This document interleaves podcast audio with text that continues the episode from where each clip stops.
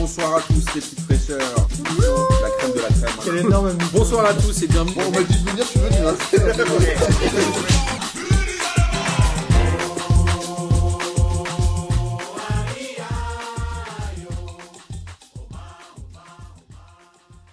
Bonsoir à tous et bienvenue pour cette 13e émission de P2J de cette magnifique saison 2020-2021 et de cette extrêmement longue saison 2019-2021. Avant de vous présenter les gens qui sont avec moi autour du micro et, de la, et du roadcaster, n'est-ce pas Christophe? Je tiens à faire une bise à tous nos auditeurs, surtout à Maya qui nous a envoyé un message depuis euh, les États-Unis, qui nous écoute, qui est étudiante. euh, elle est où Denis déjà? J'ai oublié. Putain, je suis. Je me souviens plus. Elle est aux États-Unis. Après, où, est également, où exactement, je ne sais pas. Je n'ai pas accès à la boîte mail de P2J. Ouais, c'est Où vrai. sont exactement les États-Unis? Pas, elle n'est pas, elle est pas du Missouri? Alors, ou, du euh, Michi- euh, ou du Michigan peut-être? Euh, ouais. Merde, c'est vraiment, je suis vraiment le pire type de l'histoire des, des- mais c'est pas grave. En tout cas, on l'embrasse. On a eu une petite, euh, un petit échange par mail. Elle me racontait un peu sa vie, la perception du foot là-bas, et c'est hyper intéressant. Et je ne désespère pas un jour, évidemment, de la faire venir. Mais elle m'a dit qu'il était 11h30 chez elle quand on enregistre le lundi et qu'elle a encore cours à cette heure-là, ce qui est normal. Donc on, on l'invitera la prochaine fois. Et on a aussi un Mathieu du football club Saint-Barthélemy que nous sponsorisons, n'est-ce pas Denis, puisque vous, tu as le maillot. Et toi aussi, Guilain, tu as Oui. le maillot, non? Non, putain, je suis pas, je suis pas le maillot, moi, je suis un. Ah, Ça, c'est pas bien. Christophe, il l'a pas Euh. encore. Mais en tout cas, son fils nous a laissé un petit message. Alors, je vais vous le passer. euh, Ça dure quelques secondes, vous inquiétez pas. Salut les fraîcheurs, bravo P2J, vive la Ligue 1. C'est la première fois qu'un enfant de 4 ans parle d'un P2J. Mais ça m'a fait énormément plaisir. Alors, autour de la table, de ma table, il y a évidemment ce bon vieux Denis, toujours. Bonsoir tout le monde. Comment vas-tu, Denis? Et, et ça va très bien. Alors j'ai retrouvé le message. Maya vient du Missouri. Elle est à l'université du Missouri et elle le décrit comme un état obscur un peu au milieu. Ouais, exactement. Voilà. Mais sinon ça va. La forme. Il y a Gis aussi qui est là, qui est euh, le confi, le confi boy, un peu. C'est Là, ça. Au confinement. Salut tout le monde. Ouais, mais je suis bien là. Ouais, je suis là avec assiduité et régularité. Comme quand tu regardes l'équipe de France avec assiduité évidemment. Et on a, voilà, euh, voilà. on a un invité de choix, c'est une personne qu'on souhaitait inviter depuis longtemps et à qui on rend finalement l'appareil puisqu'il nous avait euh, invité, il nous a invité deux fois. C'est Christophe Dubarry de Radio Mergazenco. Ben, salut, euh, merci beaucoup Martin et effectivement euh, euh, merci de, de m'inviter euh, dans, dans ce super podcast P2J euh, qu'on adore comme comme tous vos auditeurs. Euh, T'étais venu euh, fin août, Martin, euh, inaugurer ce, ce on va dire allez, ce, ce premier partenariat hein, Ce jumelage. va juger. Hein, et euh, non, non, et puis tu nous avais, tu nous avais régalé. Et, et d'ailleurs, euh, merci euh, aux auditeurs qui, euh, qui nous écoutent aussi, parce qu'en fait, c'est grâce à vous, c'est grâce à P2J. Euh, donc, on sait qu'ils sont des centaines de milliers. Et puis, euh, Denis est venu la semaine dernière. Et Denis nous a, nous a régalé aussi. hein. Alors, c'est dans un autre style. Hein. Toi, Martin, t'es. T'es, un peu plus cash, euh, Denis, on sent qu'il est plus poli, voilà, il essaie de nous faire des, des analyses à la Vicente Lizarazu, quoi. Ouais, il en a pas le corps, hein, rassurez-vous. Le surf et, et le surf en moins également. Et attends, je me suis rendu compte que un- le premier auditeur qui a gagné votre concours merguez que vous faites toutes les semaines, c'est une personne qu'on a, interro- qu'on a interrogé pendant euh, le confinement. Donc c'est un auditeur de chez nous qui s'appelle Franck, c'est ça? Exactement. Alors chez nous, il s'appelle. Carlos. Exactement. Et chez nous, il s'appelle Carlos Misère. Ah, Euh, et, euh, et donc grâce à vous, c'est un de, de nouveaux experts euh, merguezers. Donc il a rejoint la team des, des, des chroniqueurs, Carlos Misère. Grâce à vous. Voilà. On a longtemps euh, brainstormé avec Denis sur son nom. On voulait Denis Banga. On a, on a pensé à Aimé Pinjaquet aussi. À Elie Pinjaquet, on avait pensé, c'est vrai. Euh, Il y avait aussi, moi, j'avais pensé à Deniso. Ouais. Mais moi, je votais pour Denis J'aimais bien, c'était un peu plus classe. Denis Troglou parce qu'il boit un peu trop. Mais il a pas. C'est pas, alors, ça, c'est pas bien. vrai du tout, ça. Moi, j'aime bien Denis Troglou. J'aime beaucoup. Denis Troglou, c'était le meilleur. Euh, je suis pas brun et je suis pas barbu, les gars. C'est pas toi, grave. Martin, qui ressemble plus à Mitroglou parmi, parmi nous tous. Merci Denis de. Eh, ça serait bien de savoir ce qu'il est devenu. euh, ça serait bien de savoir ce qu'il est devenu Mitroglou. euh. Ah bah, je pense que lui, il aimerait bien savoir aussi. Il sait pas trop. Hein. Ouais, Euh, Il, il lit l'horoscope chaque matin pour savoir, mais il trouve pas. En tout cas, messieurs, je sais que je sais que vous faites euh, vraiment tout pour reculer le début de l'émission, puisque c'est euh, l'émission sur l'équipe de France, mais il va Venez, on falloir la la fait faire. pas cette émission. Venez, on la fait pas. On parle entre nous. Et tout. Alors, euh, Costas Mitroglou, Ah là là là là là là, j'ai des gens qui. c'est l'équipe de Grèce. Et euh, en tout Rien cas, C'est énorme. bon, je te propose, euh, et c'est assez marrant. Christophe, je propose qu'à la fin de l'émission, tu puisses nous présenter un peu plus euh, Radio Mergazenco pour ceux qui ne te connaissent pas. Tu nous expliques un peu depuis combien de temps ça existe, combien vous êtes, tout ça. Ça te va? Avec grand plaisir. Merci. Euh, alors, on va parler évidemment de l'équipe de France. On va commencer avec le superbe match France-Finlande où finalement Didier Deschamps avait aligné les coiffeurs, si je dis pas de bêtises. La France a perdu 2-0 contre la Finlande. Moi, ce que j'ai noté de ce match, on n'est pas obligé d'en parler très longtemps puisqu'il y a le match contre le Portugal qui est plus important. J'ai noté que Thuram avait fait mine de rien quand même un bon match. Non, Denis? Oui, bah, c'est Thuram qui a l'essentiel des, occasions. Euh, la, composition, euh, enfin, c'est les coiffeurs. Bon, je sais pas, je sais pas trop euh, s'ils sont coiffeurs ou pas, mais surtout que bon, il y avait 10 joueurs par rapport au match, euh, au, match face au Portugal de différents, surtout beaucoup de remplaçants qui normalement auraient dû éventuellement se montrer face à l'équipe B de la Finlande. Mais au final, euh, bah, euh, seuls deux joueurs pour moi sont sortis du lot. Donc Digne et Thuram, pour le coup, sont, sont les joueurs qui ont été les plus actifs. Thuram a eu l'essentiel des occasions, je crois qu'il touche un poteau. Enfin voilà, c'est le seul joueur qui pour moi a montré quelque chose et, et les autres en tout cas ils montrent qu'ils ne sont que des seconds voire des troisièmes choix et qu'ils sont peut-être pas forcément capables de, jouer plus plus souvent et en tout cas à des échéances un peu plus importantes. Il faut arrêter la blague Sissoko. Il faut arrêter, non? C'est fini, il faut. Bah, Sissoko, euh, c'est vrai que je comprends pas trop. Il était sélectionné initialement ou il a remplacé quelqu'un de blessé Ça, je sais plus. Je crois, je crois qu'il est dans la liste initiale en plus. C'est ça qui est assez fort. Il est encore à Tottenham Euh, ou... Oui, alors je crois qu'il enfin, il peut pas beaucoup jouer. Enfin, il y a aussi ce problème-là aussi, c'est que dans l'équipe, tu as beaucoup de joueurs qui, qui ne jouent pas beaucoup et plus beaucoup. Et il va falloir aussi se, se poser cette question-là de savoir si tu les intègres plus longuement ou si tu commences à intégrer des. Quitte à ne pas faire, quitte à ne pas mettre de, de joueurs qui jouent, autant mettre des joueurs de, de U19 ou de U21. Je suis. Et Nzonzi, il, il a pas le niveau, non? Bah, c'est, il, il avait fait, il avait fait quand même une bonne finale de Coupe du Monde. Il, il, il est, euh, il est constant. Ouais, je, je vais pas, j'aime pas trop casser sur Renzonzi, mais pour le coup, bah, t'as plein de joueurs. Enfin, tu prends Dubois, il est, il est pas au niveau non plus. Zuma, l'anglais non plus. Enfin, je pense que tu prends la, tu descends la composition, euh, la décomposition, pardon, la, la décomposition. Tu vois, j'ai failli faire un lapsus. la composition de mardi dernier. Euh, tu, tu, tu as peu de joueurs qui sont au niveau, quoi. Et Mandanda qui, encore un mercredi, prend plus de deux buts. Très bonne vanne de Denis. Faut Euh, souligner ça. Mais c'est un peu toujours le problème de la France et en même temps, je pense, des autres pays aussi, c'est les latéraux, quoi. Il y a euh, Hernandez qui a plutôt été bon, moi j'ai trouvé contre le Portugal. Digne a été également. mal, mais c'est pas non plus le, le high level. Pavard en arrière droit, il l'a fait contre le Portugal, c'était quand même pas génial. Et Dubois, Aguilar, j'avais même oublié qu'Aguilar avait été appelé, pour te dire. Oui, il est rentré d'ailleurs. Il a pas fait une entrée inintéressante, mais bon, et c'est pas non plus. C'est sa première sélection. Il rentre à- après 2-0. Enfin voilà, c'est dur de rentrer comme ça. Quoi. Et la France a beaucoup dominé, mais ils ont dominé de manière euh, bah, ho- horrible. Quoi. Ils font 24 tri- tirs, 3 cadrés, 72% de possession. Enfin, il s'est rien passé dans le match. Hein. euh. Mais les statistiques, tu vois les statistiques, tu te dis waouh, ils ont été forts. Et en fait, non, pas du tout. Ouais, c'était un match assez chiant quand même en vrai.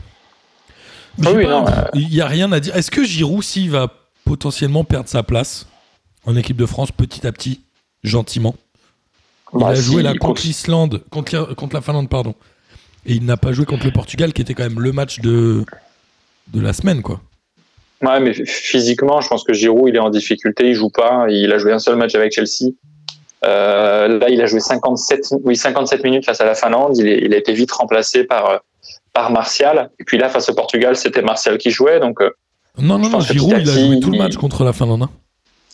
qui ça? Giroud? Ouais. Ah, moi, j'ai, euh, j'ai sur l'équipe, j'ai noté euh, remplacé à la 57e par Martial. Ouais. Je vais vérifier. euh, Mais en fait, ce match était Mais- tellement pas intéressant que Guilin l'a même pas regardé, n'est-ce pas, Guilin? Je l'ai carrément pas regardé. Et t'as vu, Christophe, pas- il fait genre, Christophe, il fait genre, il dit rien depuis tout à l'heure, il se dit, faut C'est pas très- qu'on parle de ça. C'est pas très bien. C'est pas très bien de, de- de balancer les gens. non, non, mais ouais. Je pense que personne s'attendait à ce que je l'ai regardé ce match, en vrai. Bah, t'avais l'anniversaire de Tarek? Oui, exactement, exactement, tout à fait. T'es bien renseigné, dis donc. Christophe, est-ce Bah, que tu as semaine, quand regardé t'as ce regardé le match Non mais eh, eh, enfin, franchement, le truc c'est que est-ce qu'il y a vraiment des enseignements à tirer de, de ce match contre la Finlande? Euh, Ça a beaucoup fait parler. Tu vois, les, Ouais, les, les quatre jours avant le match contre le Portugal. Et en fait, c'est un match amical en carton. Contre des mecs de division 2, division 3 euh, anglaise. Euh, ils avaient faim. Ils avaient faim. Tu vois, je veux dire, la Finlande, euh, voilà, ils ont joué crânement euh, leur chance. Et en face, il y avait des joueurs qui n'avaient pas envie. Ils n'avaient pas envie. Tu vois, et c'est pas une question de, de, d'être cramé physiquement. C'est juste que ce match-là, c'était un, un match te dis, putain, mais franchement, pff, quel calvaire, quoi. C'était un calvaire pour les joueurs et c'était un calvaire pour nous à le regarder. Ouais. En revanche, là, là où effectivement on peut se dire attention, il y a des joueurs qui euh, euh, doivent pas trop non plus trop se reposer sur leur laurier. Euh, Nzonzi, ah, ça n'a jamais été un titulaire, hein. mais effectivement le mec, s'il a envie, a envie de rester sur le banc de l'équipe de France et de participer à la vie du groupe, ça serait bien que euh, les quelques minutes et les quelques matchs merguez qu'il a à faire, euh, il, il les fasse correctement. Giroud, Giroud, on l'aime bien. C'est difficile de taper sur Giroud, mais voilà, ce match contre la Finlande, c'est un match de Viking. Et, et c'est vrai qu'on n'a pas beaucoup vu dans, dans la surface. On a plus vu euh, Thuram qui lui bah, savait ce qu'il avait à jouer et, euh, et savait que sur sa première sélection, ce quoi contre la Finlande, la, la Macédoine ou le Liechtenstein, et ben il fallait qu'il joue à fond. Il a joué à fond. Il l'a bien fait. Euh, et il a bien fait. Après, enfin franchement, le reste de l'équipe, euh, Mandanda numéro 2, enfin tu vois, je, franchement, il n'y a pas grand chose à dire quoi. Il servait à rien ce match, en vrai. Bah, moi, je pense qu'il servait à Deschamps à, à faire, des, faire des essais pour pouvoir dire après à tout le monde bah, Vous voyez, j'ai essayé, ça marche pas. Vous êtes trop, vous, le- vous les voyez trop machiavéliques, ce bon mais, vieux non, mais, euh, non, mais Non, mais- franchement, honnêtement, je, si- si- enfin, s'il a véritablement fait ce que je suis en train de décrire, je trouve que c'est c'est c'est hyper intelligent en termes de communication. Moi, je pense Tu qu'il a la pression euh, des clubs. hein. Il y a quand même beaucoup de joueurs qui se Mais oui, blessent, bah, il y a la etc. pression des clubs, la pression de plein de gens qui vont de toute façon critiquer ses choix.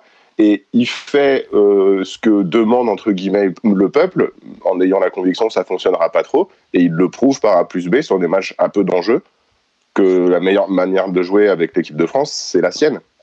C'est d'ailleurs ce qu'il fait après contre le Portugal, on le verra tout à l'heure. On peut parler tout de suite hein, du Portugal. Moi, je suis assez d'accord avec Eh, Christophe euh, sur la Finlande. juste- pas- Juste pour revenir sur France-Finlande et, et pour rejoindre un peu ce que, ce que tout le monde disait, oui, c'est des tests de Deschamps. Euh, comme ça, ils voient un peu qui, qui, qui est bon, qui est pas bon. Et surtout, il y a quand même beaucoup de joueurs avec lesquels il, il n'a pas pu jouer. Beaucoup de clubs ont retenu, par exemple, Bounassar était retenu par le Bayern Munich. Euh, Ferland Mendy par le Real Madrid. non, mais ce qui est, non, mais ce qui est, c'est que c'est des joueurs. C'est-à-dire qu'en équipe, t'es- donc le PSG se fait taper sur les doigts quand ils disent "Écoutez, Mbappé est blessé, il faut pas le faire jouer, mais on le prend quand même." Par contre, le Bayern Munich dit que son remplaçant doit rester à Munich. Et il reste à Munich. Enfin, il y a, enfin, voilà, Deschamps fait des tests, c'est très bien. Et derrière, quand même, il y a deux poids deux mesures avec certains clubs, et c'est un peu dommage quand même, parce que j'aurais préféré qu'Mbappé reste à reste à Paris pour euh, pour soigner sa blessure. et, même pas sur le banc. On va voir PSG, joue demain ou après-demain. Non, c'est mercredi le, le troisième match. C'est mardi, je crois. C'est demain. On va voir, mais globalement, il était là juste sur le banc. Il était même, enfin, il est venu. pour Oui, il était en tribune, il portait son masque et puis voilà, quoi, il assistait euh, à, à- à des, à des matchs de football. Ouais, mais est-ce que c'est pas important qu'un joueur comme ça soit au moins présent dans le rassemblement, même s'il joue pas? Bon, Mbappé, c'est pas Adil Rami, quoi, il joue, euh, c'est un bon joueur. Enfin, voilà, il est pas ambianceur, euh, Mbappé. Je pense qu'il soit là ou qu'il soit pas là. euh, T'es aujourd'hui. Je sais pas si c'est la venue de Christophe qui t'inspire, mais t'es en forme aujourd'hui. hein. Ah, vous trouvez Non, non, mais, mais non, mais bah, le match face à la Finlande, c'est un peu comme le match du PSG face à la Psyche. Moi, ça m'a. Denis, Surtout que je les ai Christophe. Surtout que je les ai vus en, en, en replay ce week-end. Enfin, je me suis farci les matchs euh, samedi et dimanche. Alors que tu aurais pu ça. farcir ton pain, ça aurait été beaucoup plus intéressant. Christophe, vas-y. On t'entend plus, Christophe. Il a coupé son micro, mais c'est Ah, pas on t'entend plus, ouais. On va. Quand il parle, on ne l'entend pas, mais là, il a vraiment coupé son micro. non, tu nous entends? Ok, je vais, je vais faire, les enfants, euh, je vais couper cet appel et je vais vous rappeler dans l'instant. Donc, je vais essayer de meubler tout seul. D'accord? Ah, Vous m'entendez Ah, ça y est, non. on l'entend. C'est bon. Euh, oh. On a, Désolé, failli, on a failli tenter un truc technique qui aurait tout niqué, je pense. Désolé, je voulais, je voulais juste revenir quand même sur ce que vient de dire Denis, parce que Denis, il est exceptionnel. Il arrive quand même à vous faire une tirade sur le fait que le Bayern retienne Bounassar en équipe de France.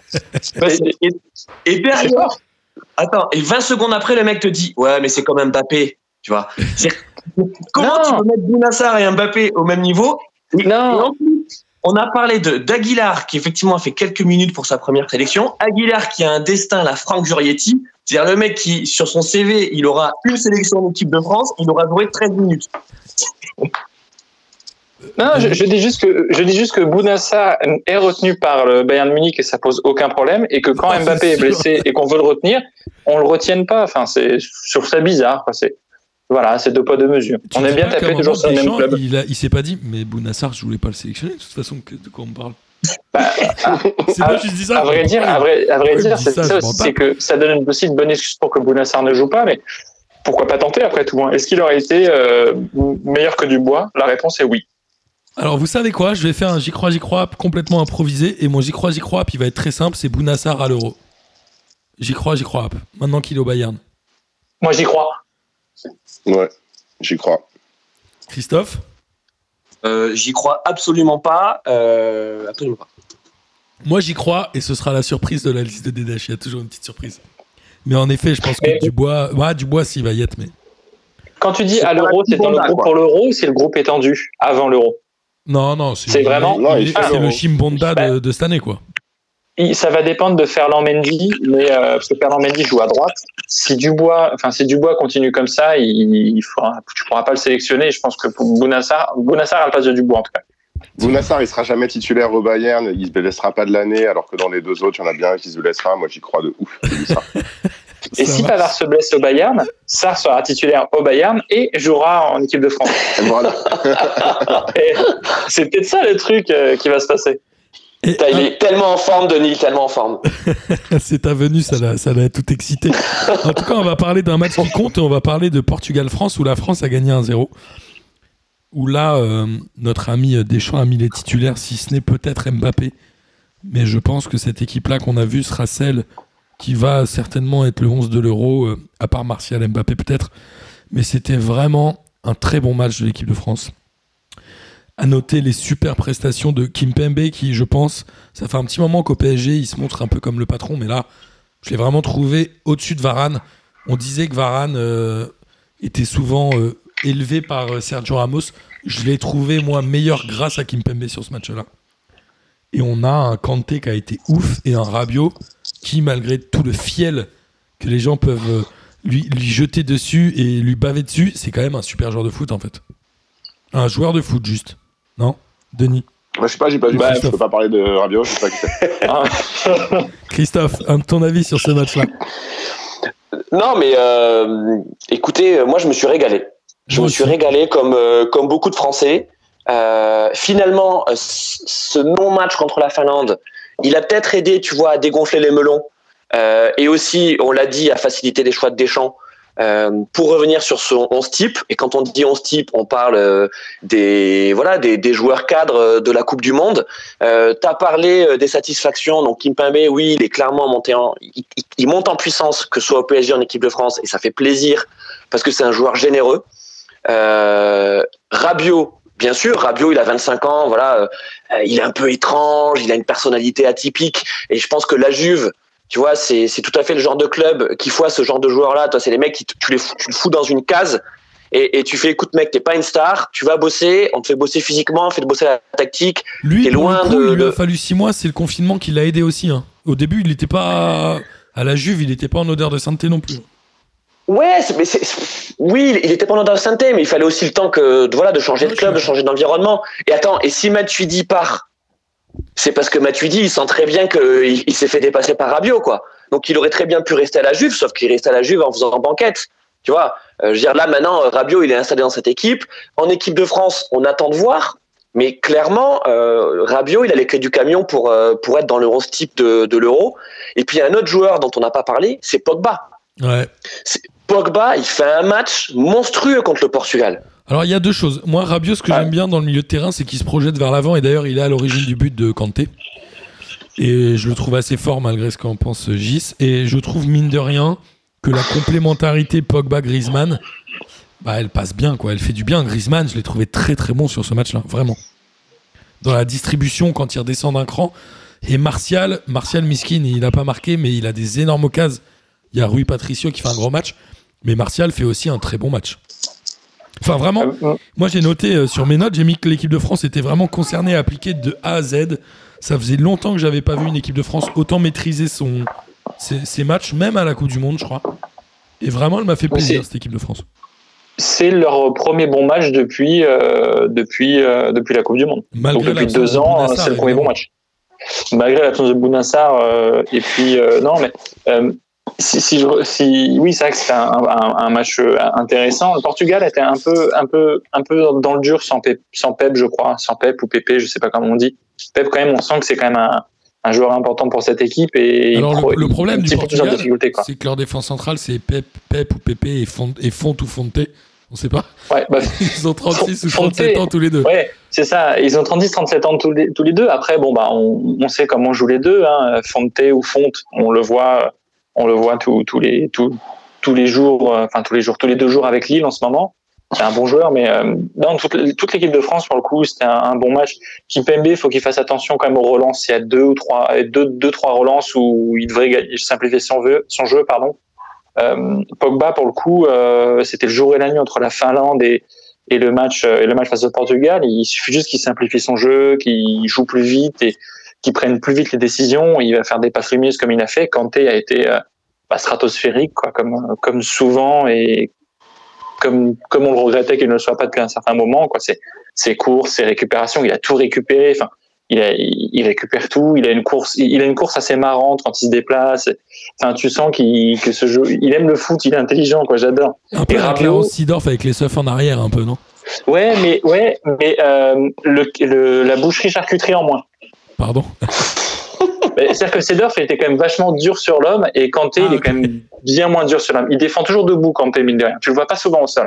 Bah, il fait une tête euh, de moins que Sidorf quand même, donc ça c'est pas le même genre Ouais. de joueur non plus.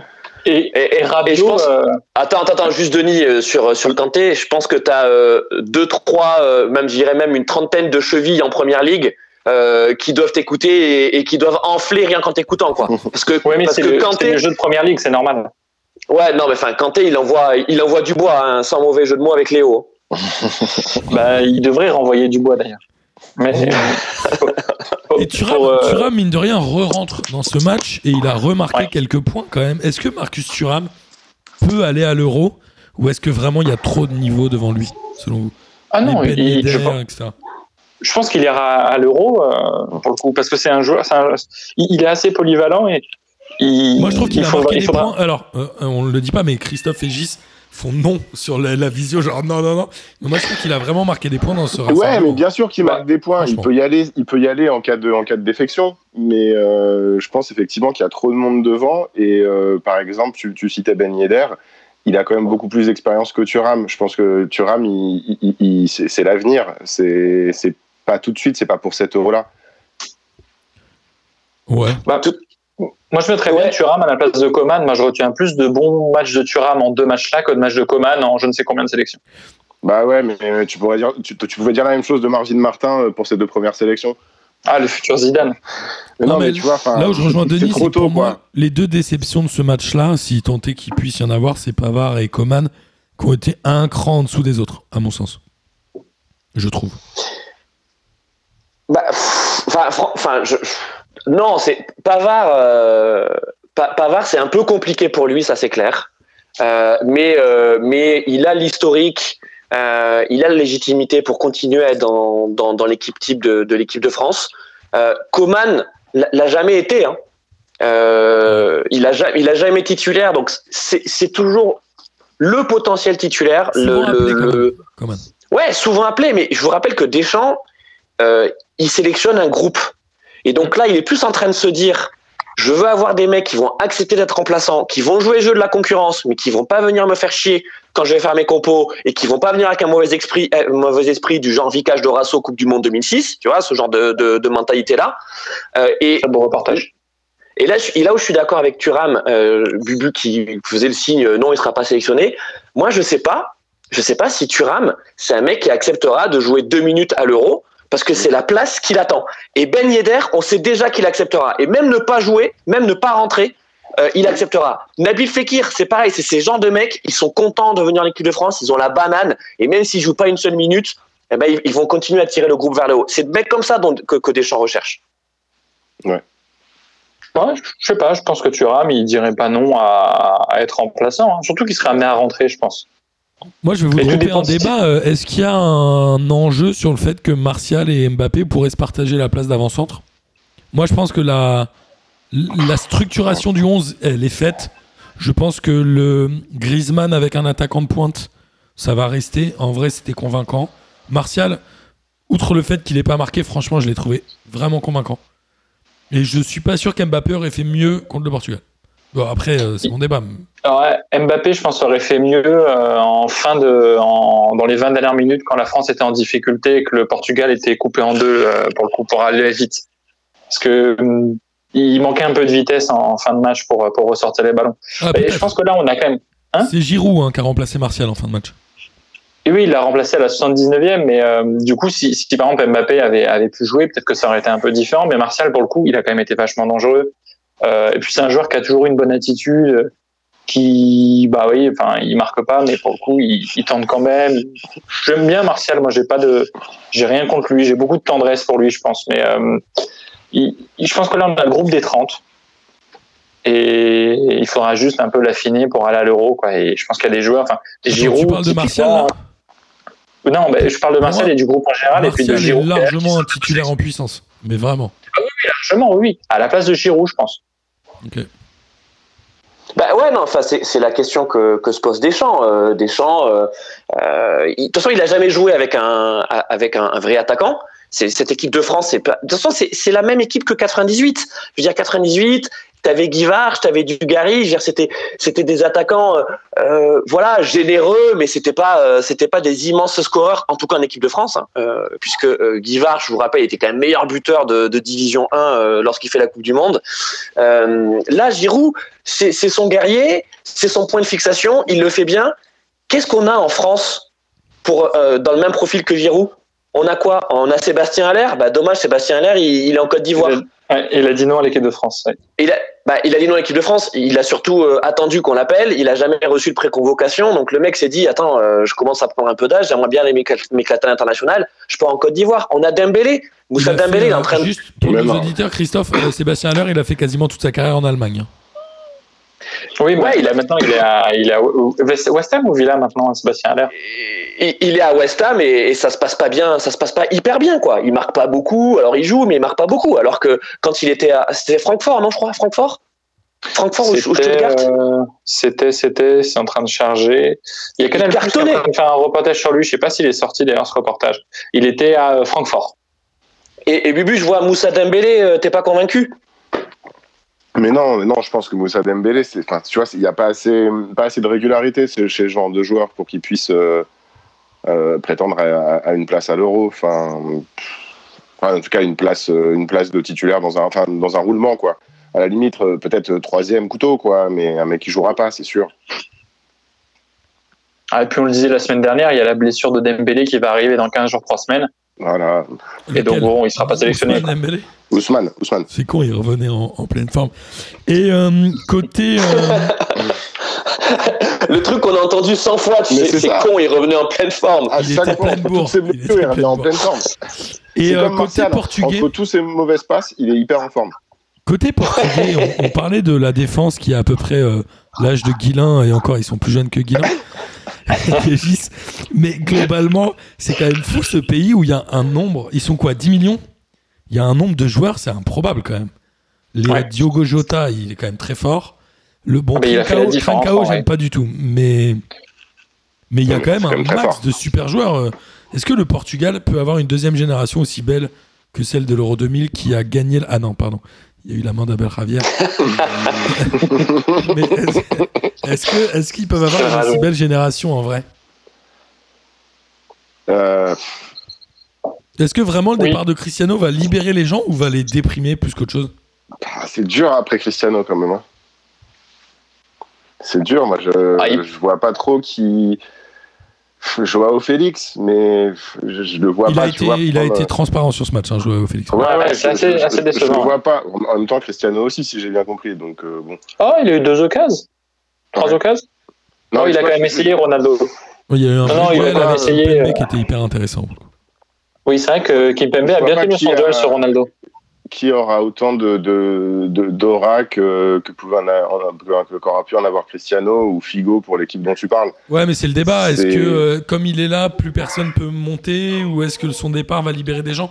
C'est un Mais peu quoi ce que qu'il, tu enfin, sais jamais quoi trop. qu'il- Mais quoi qu'il arrive, en fait, de toute façon, même si euh, il, il inhibe un peu euh, le- le- les autres, avant, enfin, en- entre son départ et le moment où quelqu'un s'affi- s'affirmera suffisamment pour euh, prendre sa place, il va se passer un peu de temps et potentiellement encore une génération de joueurs. Je pense que c'est pas l'après Ronaldo sera forcément compliqué, quoi.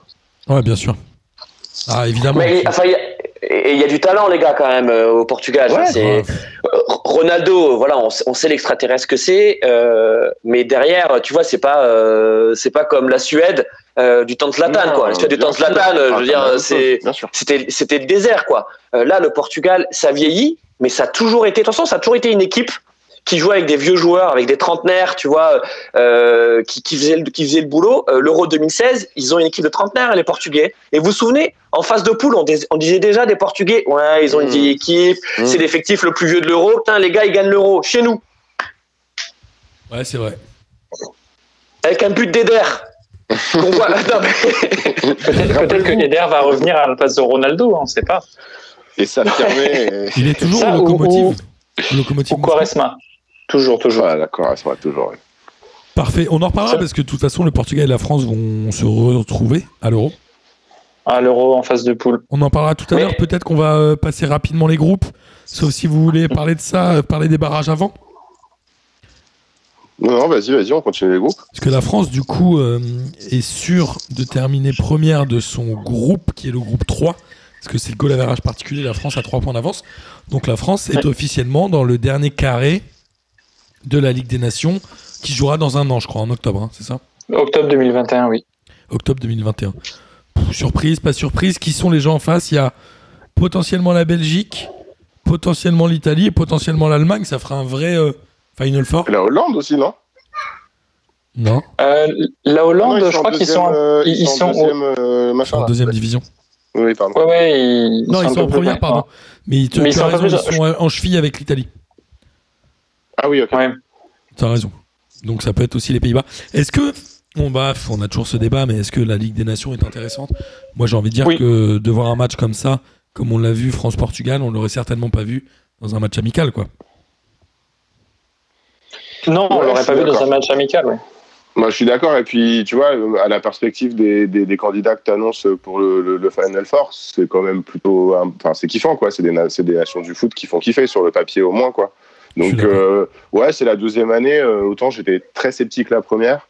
Là, je me dis que ça, ouais, ça prend un peu. Enfin, ça, ça, ça commence à susciter un peu d'intérêt pour moi et pour, pour le monde entier, je pense. Ça, va, ça peut devenir un truc. euh, Enfin, si on met à part le débat que ça, ça crée beaucoup de matchs et que les calendriers sont surchar- surchargés, etc., c'est peut-être pas une compétition qui sera, euh, qui sera euh, insensée euh, dans l'avenir. quoi. Ouais, mais ce qui est débile, c'est que ce- c'est pas avant dans un an. Alors est-ce que c'est à cause du Covid? Je sais pas. Ouais, voilà, la, ce la période est prévu, bizarre. mais ça a pas de sens. Ouais. C'est normalement, ça aurait dû se tenir cet été, du coup, à la base de l'Euro. En termes de timing. Ouais, mais C'est en principe euh, l'été, voilà. Là, on rattrape, on, on rattrape euh, le temps qu'on perdrait sur le futur, en fait. Yes. Alors, dans les groupes, on a euh, le groupe 1. Bon, euh, les Pays-Bas ont battu la Bosnie 3-1 et l'Italie a battu la Pologne 2-0. Du coup, l'Italie et les Pays-Bas sont à peu près au même, au même niveau. La Belgique a gagné, je crois, tous ses matchs. Non. Non, ils ont fait une défaite. Contre qui? Contre l'Angleterre. La Belgique a battu l'Angleterre 2-0. Ouais. Est-ce que c'est normal Parce que l'Angleterre, on le rappelle, était plutôt bien, plutôt en forme. L'Angleterre est une belle équipe qui, à mon avis, a un rôle à jouer à l'Euro. Est-ce que Ouais, mais après, la, la Belgique, c'est la meilleure équipe du monde. hein. Voilà. tu le penses ou c'est une En il- C'est la meilleure équipe en demi-finale de Coupe du Monde. Parce qu'en vrai, moi, Non, je mais- crois que c'est une non, vanne. En numéro- vrai, c'est une vanne. Non, mais ouais, c'était une vanne, mais ils sont numéro un au classement FIFA, quoi. Sur le papier, c'est la meilleure équipe du monde. J'ai- Ouais, vu les deux matchs euh, de l'Angleterre pour le coup. Donc le, le match amical face à l'Irlande qui était d'une faiblesse incroyable et euh, le match face à la Belgique.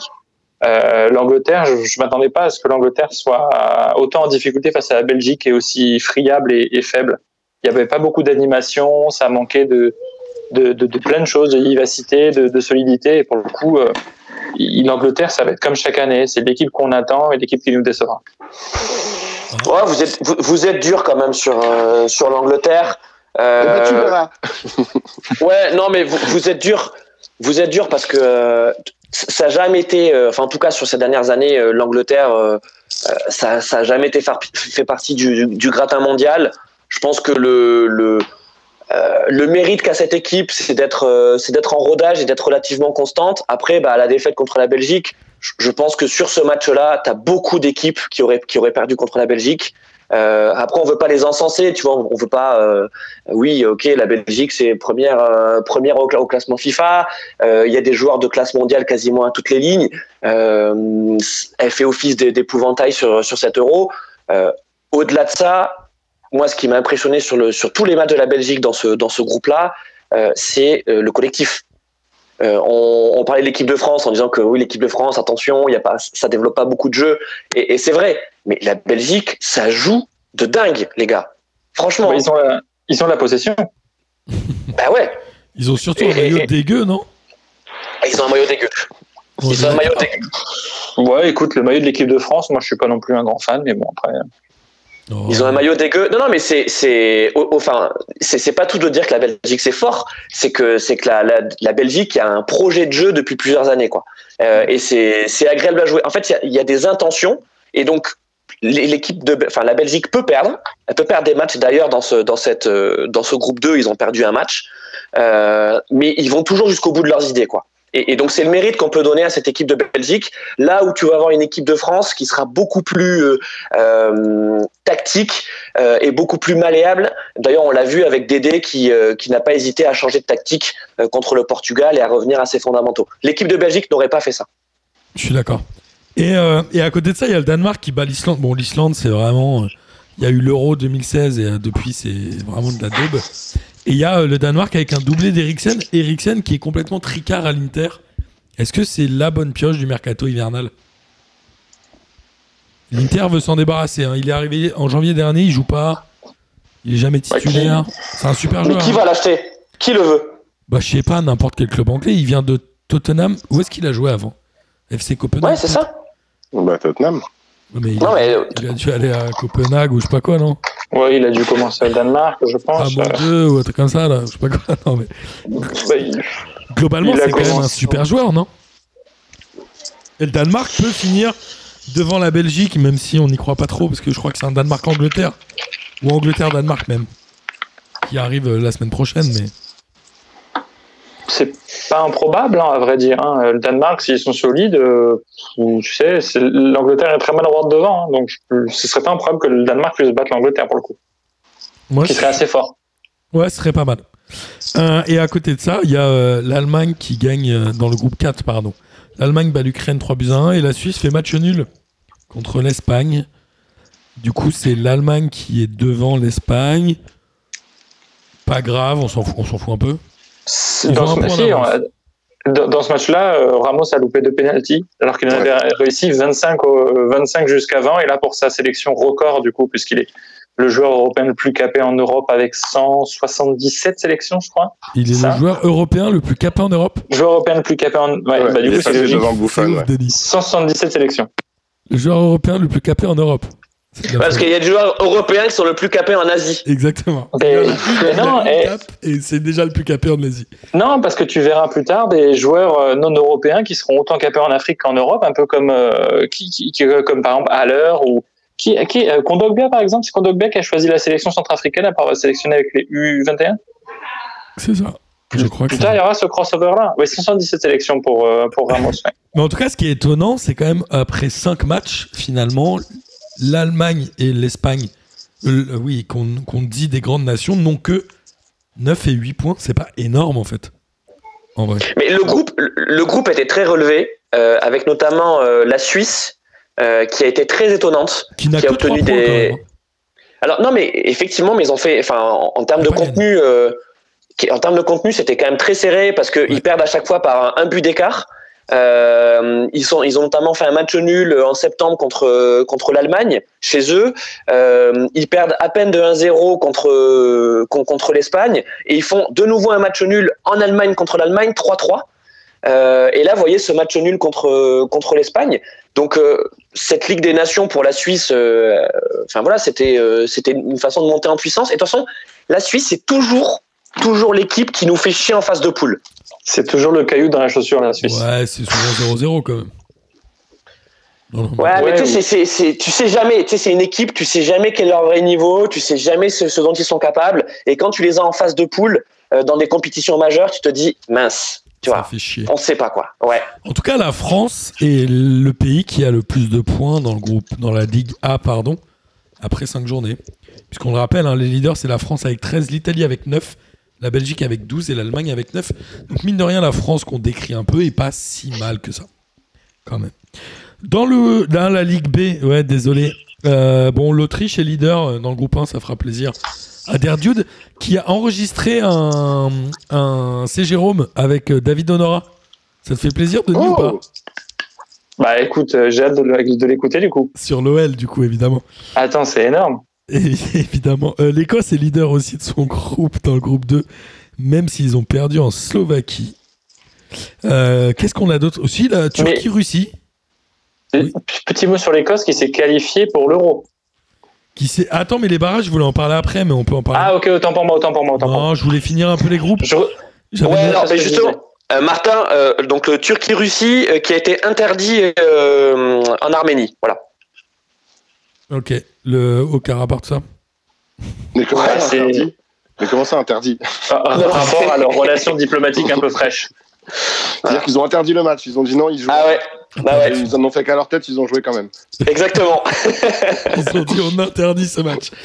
Euh, la Serbie, Miskin, on embrasse Boris, euh, qui est dernière de son groupe avec 3 points, et qui, je crois, va finir dernière, euh, qui va être relégué en Ligue C. Ils ont fait un partout en Hongrie, et la Hongrie qui s'est qualifiée, on en parlera tout à l'heure. Mon bon Denis, euh, qu'est-ce qu'on a. Le Pays de Galles, qui est leader, et la Finlande, qui, mine de rien, est quand même deuxième de son groupe, le groupe 4 de la Ligue B, de la Division 8, de la Nation 4, du continent C, de l'Europe, des plus capés en Europe, des Européens. Avec Et on- pondération, avec pondération de 3,25 aussi, il faut rajouter. On, a, on adore la Ligue des Nations, on adore. En fait, Surtout, on a compris. tu- On a tout compris. dès que tu passes à la Ligue B, ça devient chiant. Il y avait un Azerbaïdjan-Monténégro qui a fini à 0-0, à pas piquer des hannetons, n'est-ce pas, Denis? Je sais que t'aimes bien les expressions un peu à l'ancienne. T'aimes bien piquer expression. hannetons, toi. Euh, Qu'est-ce que- qu'est-ce qu'on a d'autre? Je sais même pas de quoi vous parlez. Ah, On si, a les îles Faroé, on a les îles Faroé qui sont leaders de leur groupe 1 Ah oui. en Ligue D. évidemment. Ils ont Les îles 11 Féroé, points, les îles eh, C'est la première fois qu'ils sont premiers de leur classe, les îles Féroé. Devant Malte, Ouais, ah la bah ouais. Lettonie et Andorre, il y a une personne, euh, la dernière fois, je crois que c'était toi, Denis, qui a dit au moins ces matchs-là, ça évite que des clubs prennent 4-0 tout le temps. Et Exactement. des Féroé, c'est très bien.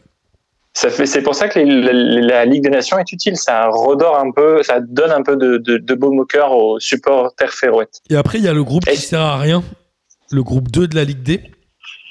Le leader est Gibraltar avec 7 points, Liechtenstein 4 et Saint-Marin 2 points. Il y a eu 5 matchs dans ce groupe et il n'y a eu que 4 buts. Et Saint-Marin-Gibraltar, je vous le donne en 1000, 0-0. Putain, mais tu fais tenir toute la population de, de, de tous ces pays-là dans un stade, c'est génial. Non mais le pire c'est que Gibraltar Ah bah, ouais. Ah ben attention, ils sont en dessous de la limite Covid. hein. Tu fais, euh, tu, tu, tu les mets tous dans le stade, c'est bon. ça. Tu vois Ils sont 6, ils sont 6, ça marche. Heureusement que c'est pas Non, un mais ça-. Ouais, Eh, Saint-Ma- Saint-Marin-Gibraltar, c'est quand même exceptionnel. Ah ouais, ouais, putain. ouais bah 0-0, hein, tu peux être sûr qu'il n'y a pas de but. Bah déjà, ils ont Ça- réussi à trouver 11 joueurs de chaque côté, c'est déjà pas mal. C'est déjà bien. Bon, il y a eu d'autres matchs amicaux euh, avant, mais je pense qu'on ne va pas en parler. On va parler évidemment des barrages. Tu l'as très bien dit, Denis. La Hongrie a battu l'Islande dans la voie, parce qu'en fait, il n'y a pas que les ligues, il y a aussi les voies, puisque tous les gens de la Ligue A, à l'exception de l'Islande, étaient déjà qualifiés. Donc la Hongrie qui était dans la... Bon, je vous passe les détails, mais dans la voie A, c'est la Hongrie qui a battu l'Islande 2 buts à 1. Ils étaient menés 1-0 jusqu'à la 88e. Ils ont mis deux buts à la 88 et à la 92e. La Islande, l'Islande, c'est... Ça fait quoi? 4 ans qu'ils n'ont pas gagné un match, un truc comme ça?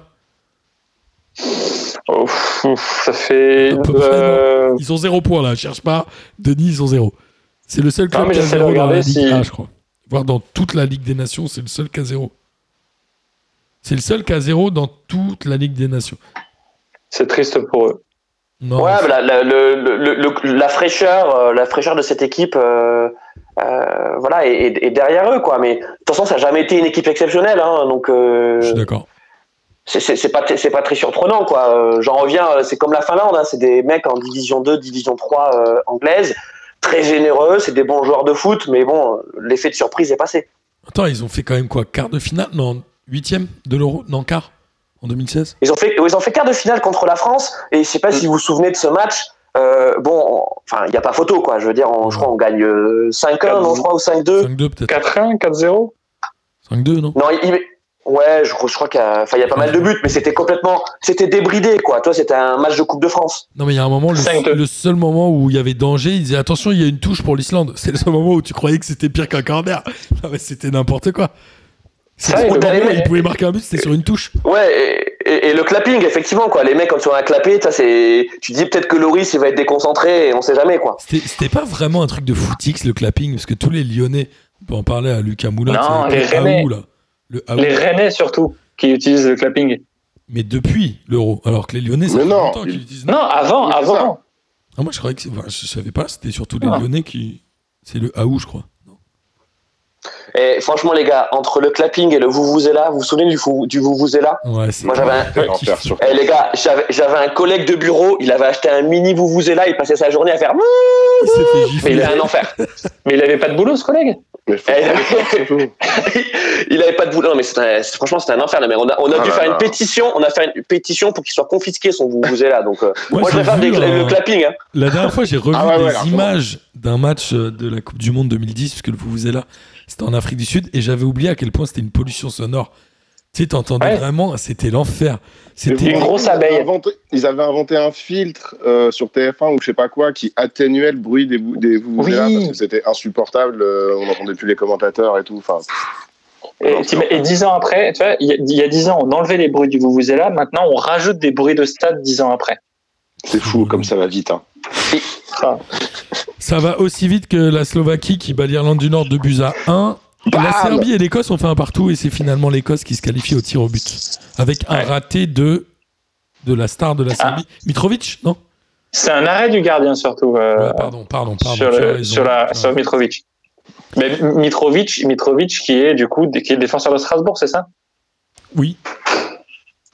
Voilà. Et on a aussi euh, la Macédoine qui bat la Géorgie 1-0 avec un but de Panchev qui a 37 ans.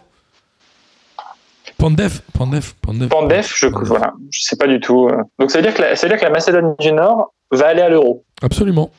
Et la Macédoine du Nord est dans le groupe C, mais on va parler des groupes. Dans le groupe A, on a donc Italie, Pays de Galles, Suisse et Turquie, qui mine de rien va être assez ouvert.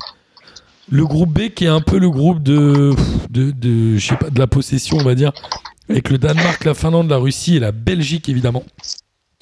Le groupe C, c'est Ukraine, Pays-Bas, Autriche, Macédoine. Ne regardez pas ce groupe. Ça va être chiant. Ouais. Le groupe D, c'est Angleterre, possible. Croatie, Écosse et République tchèque, avec euh, le quoi, le. Comment on pourrait app- appeler ça Le Commonwealthico Un truc comme ça, Gis, non Angleterre. Non, on Écosse. prend- non, non, mais c'est le ouais, j'aime bien, ouais. Et, et le brève Arto, il est pas mal aussi. Ouais, il est bien sûr. Ah ouais. Je préfère même. On a ensuite Suède, Pologne, Espagne, Slovaquie et le groupe de la mort, pour une fois n'est pas coutume, la France est dans le groupe de la mort avec l'Allemagne que la France rencontrera en premier le 15 juin, la Hongrie le 19 juin et le Portugal le 23 juin. Est-ce qu'il y a un risque? Oui, il y a un risque pour la France de ne pas se Ah. qualifier, non? Ah bah oui. Surtout quand tu vois la tête des autres groupes, les autres groupes. euh, Attends, mais ils, ils- ils sauvent pas le meilleur troisième ou un truc comme ça Ouais, c'est ce que j'allais demander. Ouais, c'est pas un truc dans le genre. Le troisième, il a une avec chance de passer. groupes, avec six groupes, à mon avis, tu sauves des gens. Oui, bah oui, surtout quand tu vois les quand tu vois les potentiels troisièmes dans les autres groupes, hein, mais euh, mais bon, c'est euh, Mais il y a un voilà, ce risque. serait dommage quand même. Il y a un risque. Il y a un gros risque. groupe comme ça, il y a un risque. Ouais, mais eh, les gars, on, on en, franchement, on en salive d'avance. Moi, je trouve. Ah, bah tu vois, Ah oui, ça fait des beaux matchs. Ça fait des beaux matchs. Et je pense que les joueurs pensent la même chose. Tu vois les joueurs se disent mais ça va être c'est un régal. Tu vois tu te tu fais le Portugal tu te fais l'Allemagne. Alors bon les pauvres hongrois on va dire les pauvres hongrois les mecs ils sont arrivés ils ont réussi à passer les barrages. Ouais l'euro allez bim!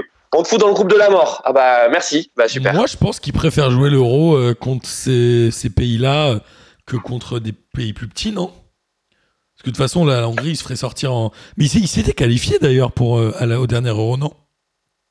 La Hongrie Ils avaient fait un 3 partout contre le Portugal au dernier match de poule et tout, non Ils Ah, avaient dû me- se je- qualifier, ils avaient dû se faire sortir en huitième. euh, Ça fait un moment, ça.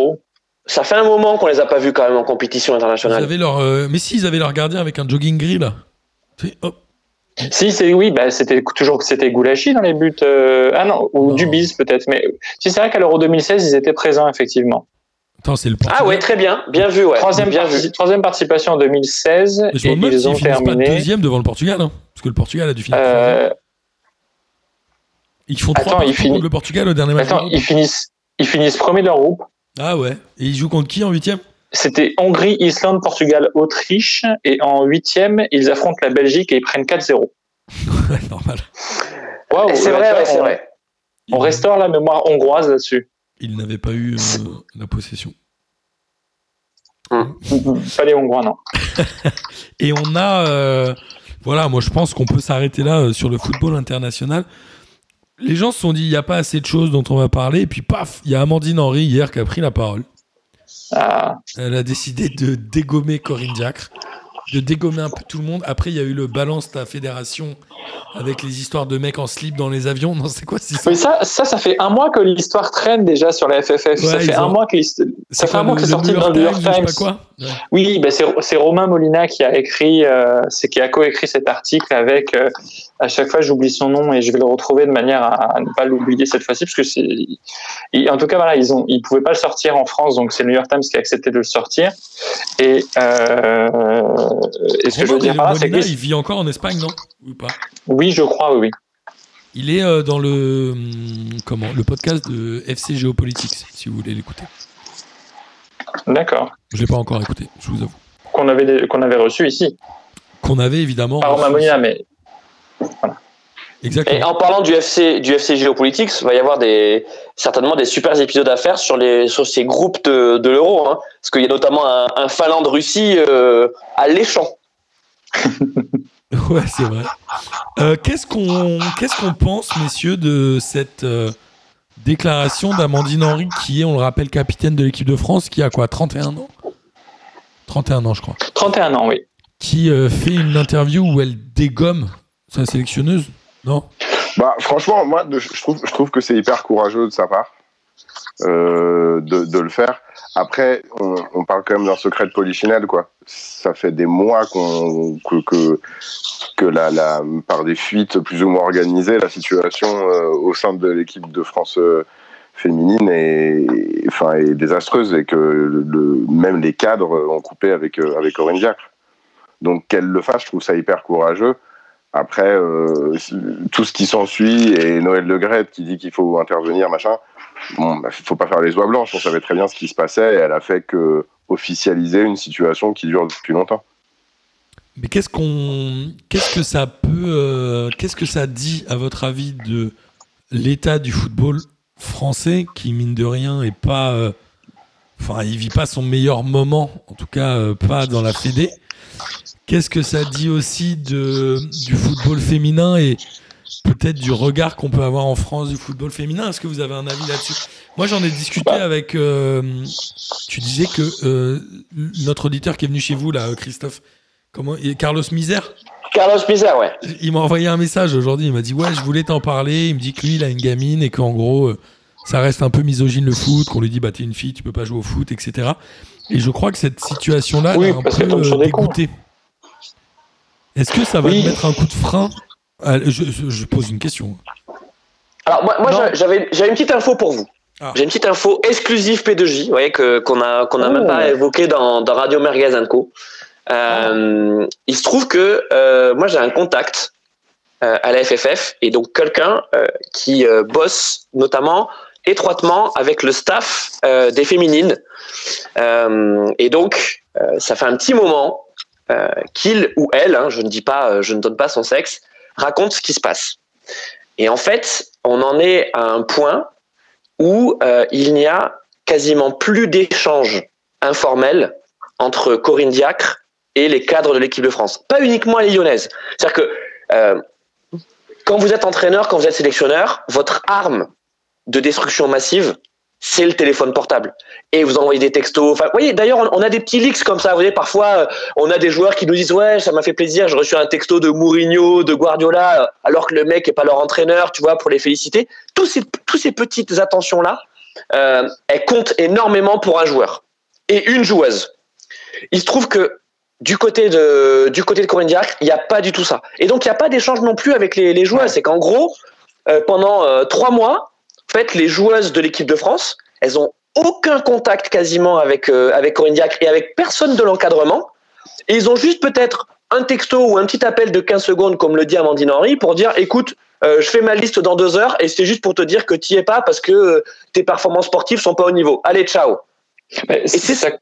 C'est ça le problème. C'est un problème de management. Il n'est pas sportif le problème. C'est un problème de management. Ça confirme aussi, pour rejoindre ce que, ce que tu dis, ce que Sarah Boidi disait sur euh, le, le documentaire, euh, des commentaires sur le football féminin qui est sorti et qui a été un peu propulsé par les Jeux ce que Sarah Boidi disait, c'est que Corinne Diacre assistait et qu'elle les a pas félicité pour la Ligue des Champions, qu'elle n'aura pas vraiment adressé la parole. Enfin, de toute façon, il y a visiblement un problème Corinne Diacre. Et de toute façon, il y a un problème dans toute la FFF. Euh, on, on en parlait en, en introduction. Euh,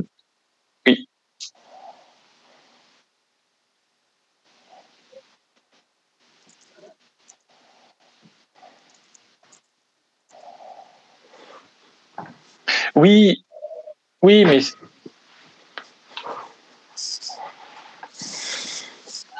bah oui, mais ça s'est pas bien. Enfin, clairement, ça s'est bien passé euh, sans plus, quoi. C'était pas non plus. Elle, elle, elle- elle laisse quand même. Ou elle a peut-être. euh, Oui. enfin, si, si, ben, le problème de management, il est dans toute la FFF, mais ça, on, on peut en revenir à la fin. Le, le- là, si on, la FFF, donc, tu as les problèmes déjà avec euh, les comportements en interne, les histoires d'harcèlement, que ce soit moraux, sexuels, euh, que ce soit éventuellement les problèmes d'alcoolisme aussi au sein du staff, où tu as des gens qui sont carrément interdits d'alcool dans les fêtes, ce qui est quand même assez, je trouve ça quand même pitoyable. Euh, Pour la fête, ouais, grave. T'imagines, t'es, là, dans une entreprise et euh, on te dit, bah écoute, tu peux pas parce que tu as un mauvais comportement en entreprise quand tu bois pour les fêtes du travail. Enfin, à quel moment d'indignité t'en arrives à ce point-là quoi? Enfin, c'est, c'est terrible. Et tout, tout ça, à chaque fois, il y a eu ensuite le racisme en équipe de France. Euh, à la fin, tout ça est conduit par Noël Le Graët qui dit, ben, euh, il faut que ça cesse. Ouh là là, il faut que ça cesse. Mais il ne fait rien derrière. Alors, effectivement, les messages qui sont portés à, à Noël Le Graët, ils sont on prend le, le problème de, de racisme évoqué par Patrice Evra, il le fait avec un filtre Instagram un peu comme le freaking glow pour dénoncer le, le Il y avait eu, complot il y sur le avait des coronavirus. quotas avant avec Laurent Blanc. L'affaire- À chaque fois, ça se soldait par un. Les messages, donc, ils, ils passent pas forcément bien, et de toute façon, ça se solde par personne n'écoute. Donc, bon, à un moment, en fait, c'est compliqué. Et même Amandine Henry, ce qu'elle dit, elle se plaint, mais ce qui est dommage, c'est qu'elle ne dise pas exactement de quoi elle se plaint. On sait qu'elle a des problèmes. Elle propose une solution, qui est la discussion, qui est tout ça, et ce qui avait déjà été tenté par le passé. Et euh, voilà. Donc, des messages qui sont véhiculés sont pas forcément, euh, ils vont pas jusqu'au bout, ce qui est malheureux. Et peut-être par dépit, parce qu'on sait très bien que quand bien le message passerait bien, Noël Le Graët derrière dirait Oh, c'est pas grave, ça va se régler. Et donc récemment, on a quand même eu un rapport d'audit sur les problèmes de gouvernance dans la FFF que Noël Le Graët n'a pas communiqué pour euh, X ou Y raison. Il y a les élections qui arrivent. Et là, donc pour Corinne Diacre, depuis qu'elle est arrivée, il y a des problèmes. Il y a des problèmes avec Katoto, qui n'a pas été sélectionné pour le mondial. Elles font un mondial qui est pas terrible. Euh, Wendy Renard qui n'est plus capitaine. Un- Wendy un qui refuse de venir en sélection. Voilà, un mondial à domicile. Le Sommer, pareil. Grâce Gueyoro a pas trop envie de jouer. Gaëtan Tinet s'est fait écarter également. Enfin, elle aime pas trop les, les joueuses un peu. euh, bah, elle, elle- elle aime le football à l'ancienne. Elle aime les joueuses qui, les joueurs et les joueuses, pardon, qui restent un peu amateurs, qui restent euh, dans leur coin, qui ne dépassent pas. Alors c'est très bien, mais si tu veux professionnaliser, le football, bah faut pas rester amateur, quoi. Bah, tu joues pas contre Et- les États-Unis comme ça, quoi, c'est sûr. Ben voilà, donc ce qu'elle fait, ben ça, a- ça a pu marcher. Euh, ce que la FFF, euh, la FFF, oui, d'apparence, ça marche très bien. Il y a, pas- il y a quasiment 2 millions de, il y a quasiment 2 millions de licenciés par an. Euh, l'équipe de France, euh, l'é- l'équipe de France féminine a des bons résultats, l'équipe de France masculine encore mieux. Et à chaque fois, voilà, Noël Le Graët tue un peu tout dans l'œuf en gérant tout en interne, euh, que ce soit des cas graves ou des cas moins graves. Et au final, bah, il y a un jour, ça va péter. Alors, euh, euh, de, de- Denis, ouais, si je peux me permettre, euh, je pense qu'il, en fait, il y a- il y, a un problème de timing avec ces, ces histoires-là. Les Euh, élections. et je- et- ouais, non, mais je pense aussi qu'il faut faire la, la dichotomie sur les sujets, quoi. Premier sujet qui, le problème de la fédération, problème interne de la fédération. On a vu euh, l'enquête de l'équipe. Voilà, on, on voit qu'il y a un problème de management avec avec Florian Sardouin, la, la DG, entre les directeurs. On, on voit que c'est très politique tout ça. Mais ensuite, euh, quand on sait comment sont gérées donc les, les, les, équipes premières, que ce soit du côté des hommes ou des femmes, ils sont Bah. dans leur bulle. hein. Ils sont dans leur bulle. Je veux Bah dire, oui. même si c'est la merde dans la fédération, euh, je veux dire, euh, autour de Didier Deschamps et de ses joueurs, autour de Corinne Diacre et de ses joueurs, euh, il y a une bulle sportive qui se crée et ils sont dans leur monde.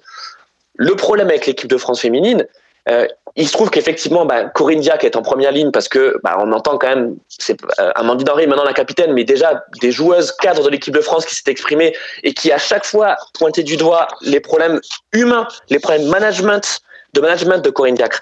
Euh, Corinne Diacre, elle n'est pas remise en cause sur ses sur ses qualités d'entraîneuse parce que c'est une entraîneuse talentueuse. Quand elle a entraîné clairement, euh, de nombreux joueurs ont dit elle est dure, mais euh, euh, on a vu le projet dans lequel elle nous a embarqué. Elle nous a fait travailler à tous les niveaux, y compris tactiquement. Sauf que sélectionneur, c'est pas entraîneur. Sélectionneur, t'as tes, t'as, t'as tes joueuses, t'as tes joueurs quelques fois dans l'année. Tu les as peut-être à tout casser quatre semaines dans l'année. Et donc, qu'est-ce que tu fais quand tu ne les as pas ces quatre semaines dans l'année? Qu'est-ce que tu fais quand ils sont dans leur club? Comment tu gardes le lien? Et je crois que Corinne Diac, en fait, elle sait pas faire ça. Elle sait pas faire ça. Regardez ce que fait Deschamps. Regardez ce que Deschamps fait avec Martial. Martial, il fait pas un très bon match contre le Portugal parce qu'il vendange. Et quand tu es un attaquant et que tu vendanges ce genre d'occasion, tu gamberges. Tu vois, et on a beau te dire, mais t'as fait un super match, t'as fait des bonnes courses, t'as Ah, fait des fait bons un appels. bon match, non, mais il marque pas. Il bon il marque pas. Et Deschamps, et Deschamps, il sort, sa, il, il sort sa brosse à reluire, il met sa meilleure crème de cirage et derrière il lui met, il lui fait, mais il lui met tout à Martial. Parce qu'il sait très Ah. bien que Martial. Ben ouais, mais c'est ça le management. Et là tu Bah dis oui. bravo Dédé quoi, bravo. Mais Corinne Diacre, elle aimait pas, elle aimait pas la brosse à reluire, elle aimait la brosse en acier pour effacer la rouille, celle qui gratte bien. Elle, elle aime pas tant le- te laisser te douter qu'elle t'a déjà coupé la tête. Mais moi, en fait, c'est juste que Noël Le Gret, il doit arrêter de faire l'autruche constamment. Les agressions sexuelles, il y en a dans la FFF, il gère ça en interne, ça passe pas à l'extérieur, c'est très bien, c'est super, bah oui, t'en parles pas. Mais au-delà de ça, il y a un moment, il va juste falloir arrêter que tout ça se fasse. Il y avait déjà eu des, enfin, c'est insupportable la FFF en fait. Et derrière, le, j'aurais bien aimé aussi que, que le ministre des Sports, le ministère des Sports intervienne, mais bon, ils n'ont pas l'air de vouloir trop s'en préoccuper. Il faudra voir les élections si ça, ça- si tête saute ou pas. Mais voilà, c'est la gestion un peu. euh, Moi, je t'avoue, Denis, comme un- juste, voilà, je sais chiant. pas trop comment ça se passe dans les autres fédés, mais on a vu euh, Egerberg qui refuse d'aller en sélection. Je pense qu'il y a des problèmes un peu partout. Moi, le seul truc que je trouve, c'est que la France, depuis 10 ans, mine de rien, Naïsna, c'est un peu le point de départ d'un truc un peu. euh, Il y a eu derrière les quotas de Laurent Blanc.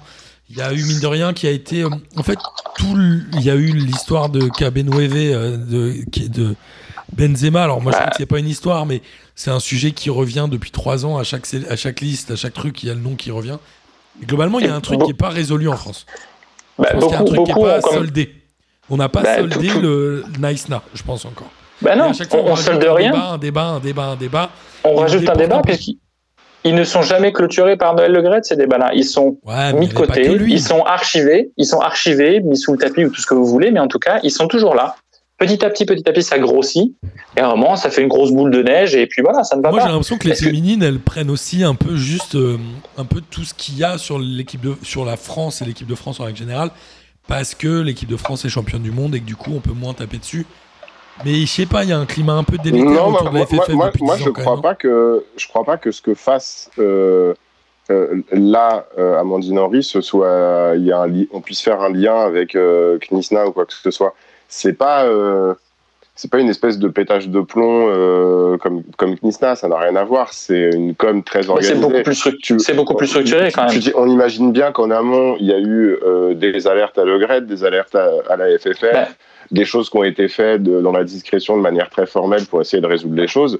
Là, une, elle, elle tire la sonnette d'alarme, mais c'est, on parle de quelque chose de, à mon avis, de très pensé, de très organisé, et, euh, et, et ça, moi, ça me fait juste penser que que, que voilà, il y a les mêmes problèmes, euh, comme, comme le dit Denis, il y a les mêmes problèmes dans le foot, euh, enfin, il y a des problèmes dans le foot français, que ce soit dans le foot, euh, euh, dans le foot, enfin, dans les équipes féminines que dans l'équipe masculine. Et euh, en ça, effectivement, il y a, globalement, il y a un problème. Donc, on pourrait mettre Knisna dans le, dans le, dans le panier, mais c'est pas une, ce qui se passe là, c'est pas du tout une conséquence de Knisna. Je pense Ouais. que c'est deux problèmes vraiment différents. Ah bah, Nice c'était quand même un truc vraiment spontané, instantané. Là, euh, Amandine c'est vraiment euh, la sonnette d'alarme, puisque en plus de ça, ils avaient déjà parlé à Noël Le Gret quand il était passé à Lyon, un peu avant qu'Amandine Henry ne soit plus sélectionnée et que certaines Younes soient boudées. Enfin, c'est pas la première fois que Noël Legrette est alerté sur des choses. Surtout, sur, toute la FFF, ça vaut. Les faits d'agression sexuelle, de harcèlement, qu'il soit moral ou sexuel, pareil, il a toujours été alerté. Et les solutions qui sont proposées, c'est juste, voilà, patientons et puis on verra ce qui se passera après, quoi. Et là, en tout cas, on arrive à un moment où t'es à, donc, brève échéance, t'as un, t'as un euro. C'est euro ou Coupe du Monde en 2021? C'est Coupe du Monde. Coupe du... Non, Coupe du Monde, c'était l'année dernière. Donc c'est euro, pardon. Donc t'as- t'as t'as l'euro qui arrive. Il, il y a des questions qui se posent. Donc euh, je crois que Corinne Diac ne prend pas la parole avant la, la révélation de sa liste, euh, sa, sa liste de joueuses sélectionnées. Donc euh, je sais pas ce qu'elle dira, mais de toute façon, elle a jamais, enfin, elle dit pas grand chose à ses joueuses. Donc je pense qu'elle dira pas grand chose à, aux journalistes. Mais le problème, il est, il est dans toute la FFF et euh, heureusement que le football de façade fonctionne de manière à ce que ben, on soit tous un peu contents. Mais hormis ça, à l'intérieur, je pense que ça doit être vraiment détestable et, et pitoyable. Dans la FFF. Dans la FFF, oui, dans la FFF. Que tu en arrives à des points à faire venir des médiateurs extérieurs pour régler les problèmes, pour au final ne absolument pas communiquer le rapport à tes salariés, parce que bah, au final, enfin, tu comprends pas trop ce qui est fait. Enfin, c'est, je sais pas comment c'est dirigé. Enfin, panier si, de crabe, quoi. c'est, bah oui. Et puis le panier de crabes, bah du coup, quand à un moment les crabes vont pas bien, tu le recouvres d'un torchon. Pouf. Et puis après, quand le torchon est sec, tu le rouvres, tu le renlèves et tu fais ah bah la est recette là. de Denis.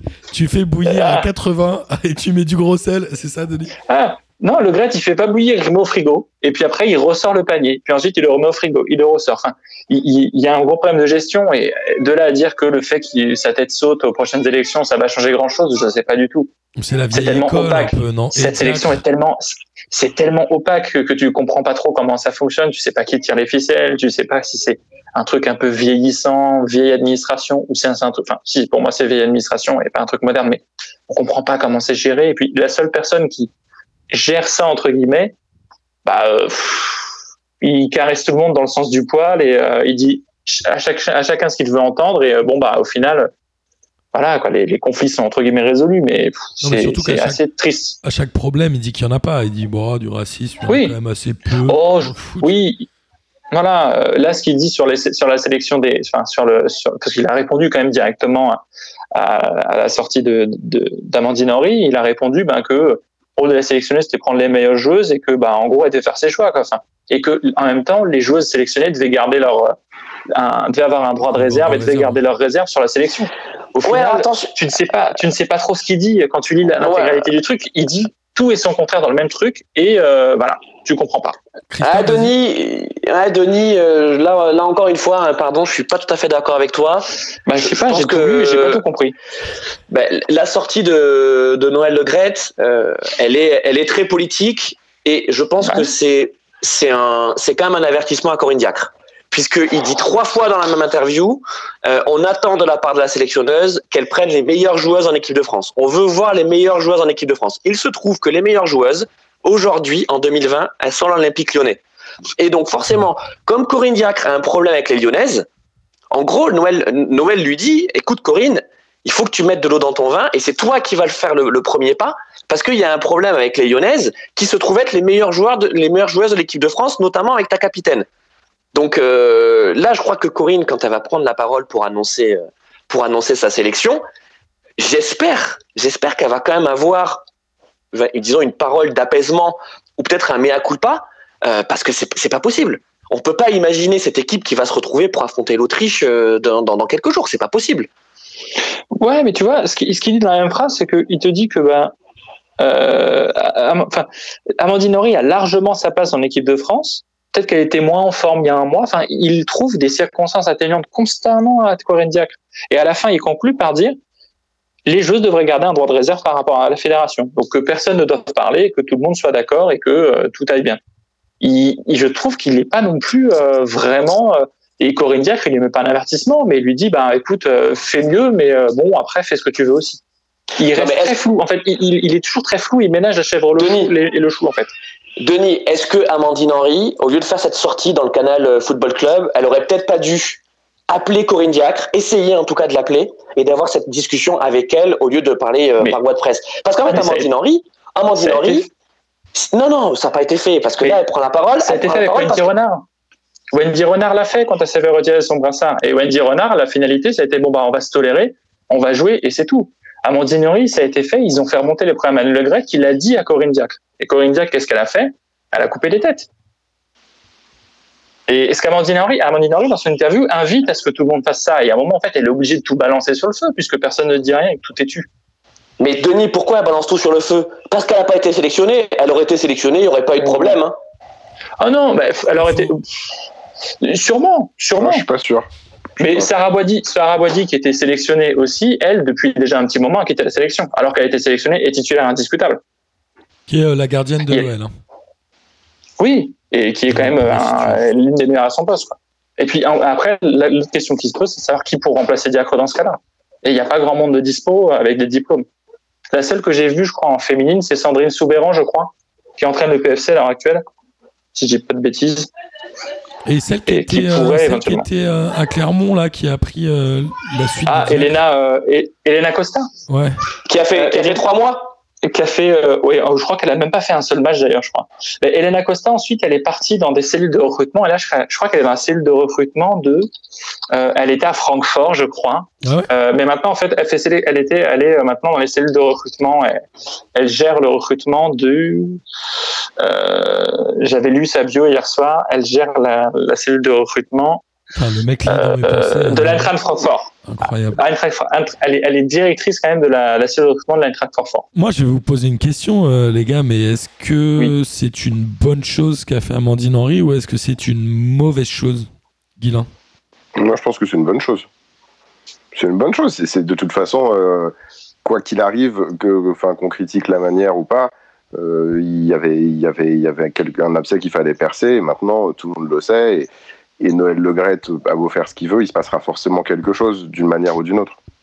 Je dis pas que Corinne Diac va se faire virer nécessairement du jour au lendemain, mais il va au moins se passer quelque chose euh, dans la vision qu'on a tous de, de, de cette équipe. Est-ce que si tous les joueurs se mettent contre un sélectionneur ou un entraîneur, en l'occurrence, il faut le, le virer, tu penses? Oui. Oui, bah c'est c'est- c'est plus facile de virer une personne que 23. Donc, ouais, mais globalement, si t'en as mathématiquement, 23 euh, qui oui. Ouais, mais- Ah, mais lui, c'est une chèvre, il faut le sortir. non Oui, ah mais ouais, t'es obligé. il faut que ce soit fondé et qu'il y ait la manière de faire. Typiquement, tu, tu prends Naïsna, Naïsna, c'était débile. Débile, Ouais. et puis pas. enfin, là, pour l'équipe de France féminine, je pense qu'il faut le faire quand même un peu mieux. Amandine Ignoris, ce qu'elle a fait, c'est très bien, mais je pense qu'il aurait été un peu préférable de donner des cas concrets, plus, parce que c'est huit minutes où en fait elle se plaint de quelque chose, mais tu n'as pas les, le fond de la chose. Et c'est pour ça que j'en reviens à dire que beaucoup de gens se plaignent de la FFF, mais les personnes qui le font le font pas vraiment bien, et du coup on ne comprend pas les messages. Alors que si tu dis, si tu donnes tout A, B et C, ça irait mieux, on comprendrait vraiment le fond du problème et, et les choses iraient plus vite. Donc là, là, tu te rends compte qu'il y a quand même trois joueuses avec qui ça va pas, euh, qui l'expliquent notoirement. Bon, mais il va falloir un moment que tout soit dit plutôt que de dire il y a un problème. Bah, Il y a un problème, ça veut pas dire lequel il est et Bah tu peux ouais, pas l'identifier et le résoudre. Ouais, mais c'est pas, c'est pas. Nous, on ne sait pas. C'est là, c'est une. Oui, oui. dire, c'est le Canal Football Club. Elle est pas, elle est pas obligée de raconter les détails de, tout- de tous les problèmes. Elle dit qu'il y a des problèmes. Après, en interne, tout le monde sait précisément de quoi elle parle, et c'est Il y ça a des qui compte. problèmes partout, ouais. Ouais, mais de toute façon, quand tu fais ça par voie euh, médiatique, euh, que, que ce soit du côté de, de la sélectionneuse ou du côté de, de la joueuse, et en- a fortiori en plus la capitaine, euh, je, je en fait, tu es en train de monter en épingle le truc. Alors, on n'est pas en train de dire euh, qu'il n'y a pas de situation. Bien sûr, il y a des problèmes. Euh, on a bien compris que ça couvait euh, depuis un moment, et en particulier depuis la Coupe du Monde euh, 2019. Mais comment cette situation peut-elle se régler, quoi? Tu vois, je veux ta capitaine vient de sortir dans la presse vient de, confirmer le fait qu'il y avait des gros problèmes, vient de te remettre toi en, cause, parce qu'en fait, euh, c'est quand même Corinne Diacre, tu l'as bien dit, Martin, en intro, hein, c'est Corinne Diacre qui, en prend plein la tête. Hein. Euh, c'est quoi la solution quoi? Noël Le Gret, alors oui, Noël Le Gret qui essaie de remettre l'église au milieu du village, mais bon, comme a dit Denis, bon, euh, ok, ça va pas avoir beaucoup d'effet. C'est quoi la solution? Tu vires Corinne Diacre à quelques mois de l'euro, tu vois, on la remplace par qui? Ouais, bien sûr. Mais après, ce qui est toujours gênant, c'est quand tu t'attaques à Sandrine une- Soubéran. à une personne. J'annonce. Sandrine Soubéran. quand tu t'attaques à une personne et, pas- que t'as pas en effet de solution, etc., c'est toujours un peu gênant. Et euh, on parlait de, on parlait de C'est une, c'est une joueuse, elle est pas, elle, est, elle fait pas partie de l'institution au sens de, elle est pas décisionnaire, tu vois. C'est mais pas- elle peut pas, dire, je elle- m'entends pas avec Corinne Diacre. des- Ouais, mais elle peut pas dire Non, Corinne je- Diacre, elle m'appelle pas. Elle doit dire euh, concrètement, Elle dit pas que le ça. jeu ça va pas. Le... Enfin, tu vois ce que je veux dire? A que là de dire, bah, Bah. moi, je- elle m'appelle pas, je l'aime pas. Enfin, Bah, en C'est gros, pas le ce qu'elle niveau, dit mais- en substance, c'est la, la, la gestion qui est faite de l'équipe permet pas euh, à l'équipe de France d'être- euh, au- à son niveau optimum. bah, c'est quand même subjectif Bah, un c'est peu concret, comme notion. Ouais, je sais pas, je trouve ça un peu subjectif, moi. Bah, Il y a une part de subjectivité et dans le même temps, cette subjectivité-là fait qu'elle se dit bon bah il y a un moment en fait, je suis capitaine, je porte le message. Il y a un, il y a Je un suis sûr tout en fait. Il y a, un tout, il y a un tout, voilà, il y a un tout pour le faire. Et euh, maintenant, il faudra voir comment ça va se régler. Soit tu prends les décisions maintenant et euh, bah, tu essaies de gérer ça, tu discutes avec les uns et les autres et puis tu prends une décision. Euh, soit tu vas faire une Coupe du Monde, euh, euh, tu, vas, tu vas faire une prochaine compétition ben, euh, sans la plupart des joueuses, tu vas faire jouer l'équipe et puis tu vas voir.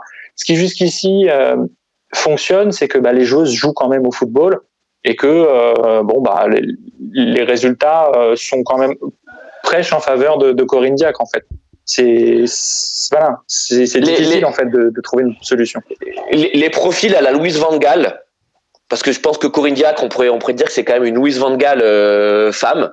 Euh, en la fait, fraîcheur. Enfin, Louis Van Gaal, mais- tu te souviens ce qu'il a fait dans le vestiaire à Manchester où il a montré sa tub Ouais. en disant moi- non, non, non, méfie-toi.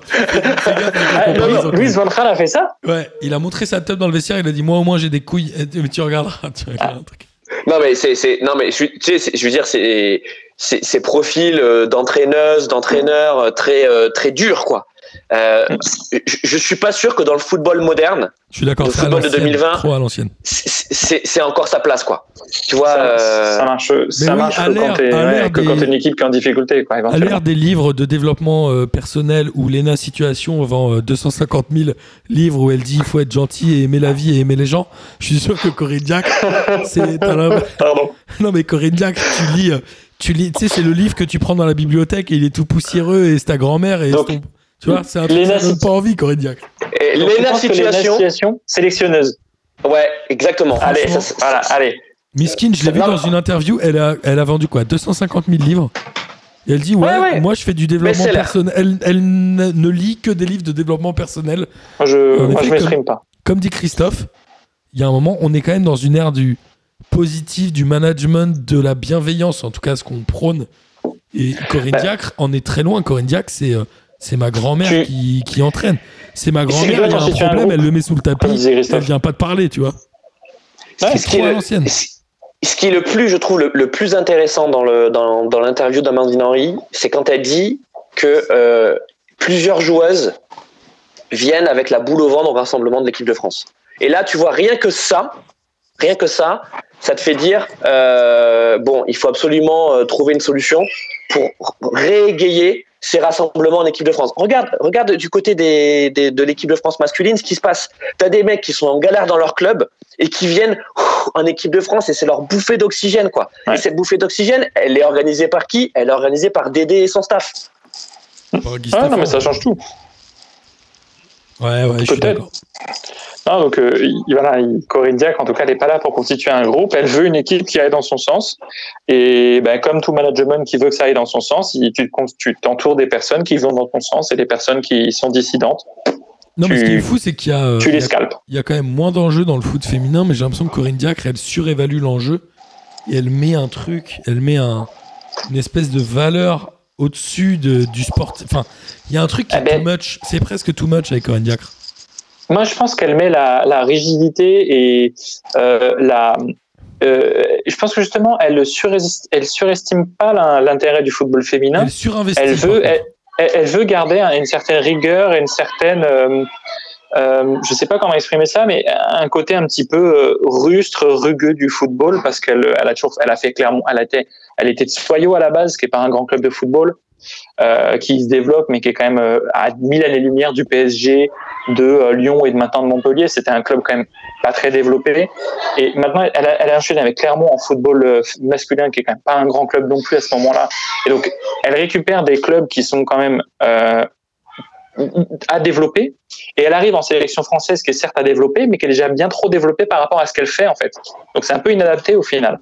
Je suis d'accord. Et je pense qu'elle elle, elle, elle, euh, elle a un côté euh, où elle voit le football féminin bien moins professionnel qu'il ne l'est aujourd'hui. Bon, alors peut-être que tout à l'heure j'ai dit c'était la Louise Van Gaal euh, féminine. Peut-être qu'il y a un peu aussi de Aimé Jacquet en elle. Euh, non mais Ouais, mais Il était gentil, Aimé Jacquet. Jacquet. Et, non mais les gars, Aimé Jacquet, Il a fait des légende. French. Et- non mais légende. Mais avant 98, c'est quand même le mec Ah oui. qui fout Cantona, Papin, Ginola euh, hors de la sélection quoi. Alors je veux pas comparer euh, ces, trois joueurs ce avec. moment-là. Et tout le monde le déteste à ce moment-là. Et, et Corinne Diacre, elle a, elle a grandi, elle a été nourrie par ces, gélandes- ces légendes-là, parce que elle, euh, sa carrière, elle a eu euh, fin des années 90, début des années 2000. Ouais, je suis d'accord. Mais en tout cas, on va voir comment euh, la France ou l'équipe de France féminine va se relever de ça. Mais euh, voilà, c'est quand même encore, j'ai envie de dire, encore une sale période pour le foot français. Après Naïsna, après les quotas, après d'autres trucs. C'est too much. Bah, là, on enchaîne. Entre Media Pro et puis ça, on enchaîne quand même. Ah putain, ouais, Media Pro, j'avais oublié. J'avais même oublié la Ligue 1, dis donc. Sacré Ah bah tiens. toujours là pour vrai, bah, les eh. bons souvenirs. Elle va reprendre en fin de semaine, t'inquiète pas que tu vas t'en souvenir. Euh, Christophe, avant de terminer miam. par le, le kiff de la semaine, est-ce que tu veux nous parler du Radio Merguez Co? Du coup, on, a- on t'avait promis 2-3 minutes open mic, c'est pour toi, fais-toi plaisir. Euh, trop sympa. Et non, mais d'abord, ce que je voulais dire, c'est bravo les gars de, de parler du football féminin. Euh, parce que parce que c'est c'est important et, et d'ailleurs on lui a apporté une, une je trouve une, une belle place dans, dans l'émission donc euh, donc bravo à P2J euh, euh, encore une fois vous êtes à la pointe de l'innovation Non, on n'en parle pas assez Euh. souvent, euh, en vrai, on n'en parle pas assez souvent. Mais on fait, on fait ce qu'on Et pour, être, et pour être précis, on parle des- d'une équipe féminine de football. Oui c'est vrai Pas- Voilà. non t'as raison Bubu non mais c'est c'est on- parle de l'équipe de France de foot et c'est de féminine et c'est vachement bien et d'une façon générale c'est vrai qu'il faudrait accorder plus de place au foot féminin comme dit Bubu euh, donc notamment à à la D1 Non, non, et à. Non, je voulais dire qu'il faut pas dire foot féminin, il faut dire équipe Ah. de foot féminine de foot, parce que ça reste du foot, c'est pareil. Ah, c'est comme Ah oui, pardon, ouais, t'as raison, t'as raison. taille, tout ça. C'est ça, pardon. Ok. Pardon. Ouais, t'as raison. Ok. Euh, donc le, le donc aux femmes qui jouent au football. Voilà. Euh, Voilà. super. Euh, Radio Mergazen. Radio Mergazenco, euh, donc très rapidement, c'est un podcast qui a maintenant un peu plus d'un an. Euh, et euh, donc, euh, bah, comme ses initiales euh, le, le laissent deviner, donc euh, c'est euh, c'est un, un petit clin d'œil à, à nos grands grands grands grands frères euh, de de- d'RMC. Et donc, on essaie d'avoir le grand-père, moi. Mais ouais grand père, ouais, c'est ça. arrière, arrière, arrière grand-père. Arri- arrière-grand-père et, euh, et donc en gros euh, c'est un petit peu comme vous il y a le même esprit euh, c'est-à-dire euh, on prend des bières et, et on et on débriefe un peu de, des matchs et de l'actualité du, du foot euh, dans une émission qui s'appelle Barbecue Foot. Et euh, la semaine dernière on a lancé une nouvelle émission qui s'appelle Barbecue Rugby Euh, donc le même principe que que Barbecue Foot sauf qu'on parle euh, rugby et donc euh, bah, si les- des auditeurs ont envie de participer à un autre podcast que celui de P2J ils sont les bienvenus et si euh, parmi vos chroniqueurs stars, euh, nous, je pense notamment à Bubu qu'on n'a pas encore vu chez Radio Mergazenco, euh, veut venir, eh bien, avec grand plaisir, on fait une émission à peu près tous les 15 jours. Par contre, faut que je te dise la vérité sur J, s'il regarde pas un match, en vrai, c'est une arnaque. Il faut pas l'inviter, il va C'est rien dire. une monstrueuse arnaque. Mais par contre, si vous faites une émission sur le rugby, il faut demander à Denis, Denis de Mêlée. Oh Ah oui Oh là là là là là alors par contre, rien que pour les jeux de mots, on te prend, tu vois. C'est que même si t'as vu aucun match, on prend les jeux de mots. Bah, c'est pour ça que je suis là aussi, en vrai. En tout cas, euh, Radio Merguez, on s'est parlé au mois d'août euh, rapidement et tout de suite ça a matché. On s'est tout de suite très bien entendu. Vous êtes une super équipe, très bonne ambiance. Nous, on est ravis qu'il y ait d'autres podcasts. Nous, on est un peu des arrière-grands-pères aussi dans le podcast game indépendant. T'as vu, Denis, je l'ai bien dit cette fois. Euh, indépendant. Oui, bravo. Et, euh, et voilà, et on adore les initiatives, on est prêt à tout pousser. Et évidemment, on est ravis à la fois que vous nous ayez invités chez vous, parce que ça nous fait toujours plaisir de participer, et que vous soyez venus chez nous. Et puis voilà. Et alors, Bah, trop que- cool. quels sont les. euh, on a parlé tout à l'heure de Denis Bouanga, Denis Troglou et Aimé Pinjaquet. Quels sont les noms qu'il y a chez vous? Alors attends, on a, on a, on a vraiment le, le- le top des merguezers. Donc on a Jean-Michel Larguet. Ouais, non, non. Euh, Ça pourrait être Bastien Vives. on a- On pourrait trouver les, les noms de tous les On gens qui euh, pourraient être ça. on a, euh, on a Pierre Menace. Oh là. On a euh, Darren Toilette. Euh, on a Kevin De Burn. Ah. Euh, attendez, Qui on, en qu'une. a- Voilà, qui, qui n'en a qu'une. Donc Carlos Pizer. Récemment, on a David Granola qui nous a rejoint. Ah oui, je l'ai rencontré, Euh, David Granola. David Granola, ouais. Euh, euh, également, lors de la dernière émission, on a donc un grand attaquant, Pedro Miguel Polenta. Ok. Ah, Euh, donc ouais, vous voyez, on en a quelques-uns. Euh, Mar- ah si si, ah si si, on a Marco Verbatim aussi, euh, Ah, qui est bien. qui Ah, est toujours très sûr, tu vois, sur ses prises de parole. Il ne fait que des citations. Il est très, Il ne fait que des il est citations. très chiant, il parle qu'en citation, c'est chiant. Et si Gis, toi, t'allais chez, chez, Mer- chez RMC, tu, Radio Mergazen Côte, ce serait quoi ton blaze? Ah, il faut que je trouve ça vite là. Voilà, là, c'est dur. Euh... En trop. Ouais. Costas, Ouais. Costas Mitroglouglou. Ouais, Non. pourquoi pas Il y Pourquoi aura pas un truc avec pilon dedans. Quelque chose comme ça. Bon, eh, Bubu, on te laisse, on te laisse chercher euh, jusqu'à la prochaine Ouais, ouais, émission. ouais, ouais. Ouais, ouais, t'inquiète. je, reviendrai, je reviendrai avec une grosse idée. Une délicieuse idée. Euh, en tout cas, amis auditeurs et auditrices, je vous remercie évidemment d'avoir euh, suivi cette émission et j'espère que vous avez pris autant de plaisir à l'écouter que nous en avons pris à la faire. C'est ma phrase traditionnelle. Évidemment, on va terminer par le kiff de la semaine. Et si ça vous va, messieurs, je propose que Christophe démarre Bah, évidemment. pour sa, sa première. Vas-y. Ouais, et ben le, le kiff de la semaine, euh, bah le, le, le fait d'avoir cette parenthèse internationale là, le, euh, ces matchs de l'équipe de France, euh, voilà, moi ça me fait toujours plaisir de retrouver l'équipe de France. Euh, donc, euh, donc voilà, c'était mon kiff de la semaine. Super. Gis? Bah, moi, mon, mon kiff de la semaine, c'est c'est de faire cette, cette émission, évidemment, qui s'est euh, très bien passée et dans laquelle j'ai pris beaucoup de plaisir, malgré le fait que j'ai pas vu un seul match. T'as pris, t'as pris beaucoup de plaisir à écouter cette émission. Et que, et que c'est vraiment. C'est c'est la première fois que je le fais, hein, j'avoue. J'ai- C'est la première fois que je fais une émission sans regarder un foutu match. Moi, je Et propose franchement, que c'est très cool. s'ils viennent chez vous, on l'appelle Bubuzela et il fasse. Euh, voilà. Euh, voilà. Ah mais on Non, a c'est- fait. Voilà, parce, que je suis, parce que je suis une trompette. C'est normal. Mais voilà, non, et Bubuzela parce qu'il ouvre sa fenêtre et dans- par, par sa fenêtre en ouvrant, il y a toutes les voitures et tous les chiens du quartier qui passent et ce sera votre ambiance sonore dans votre, dans votre émission. Ok, c'est vendu pour Bubuzela.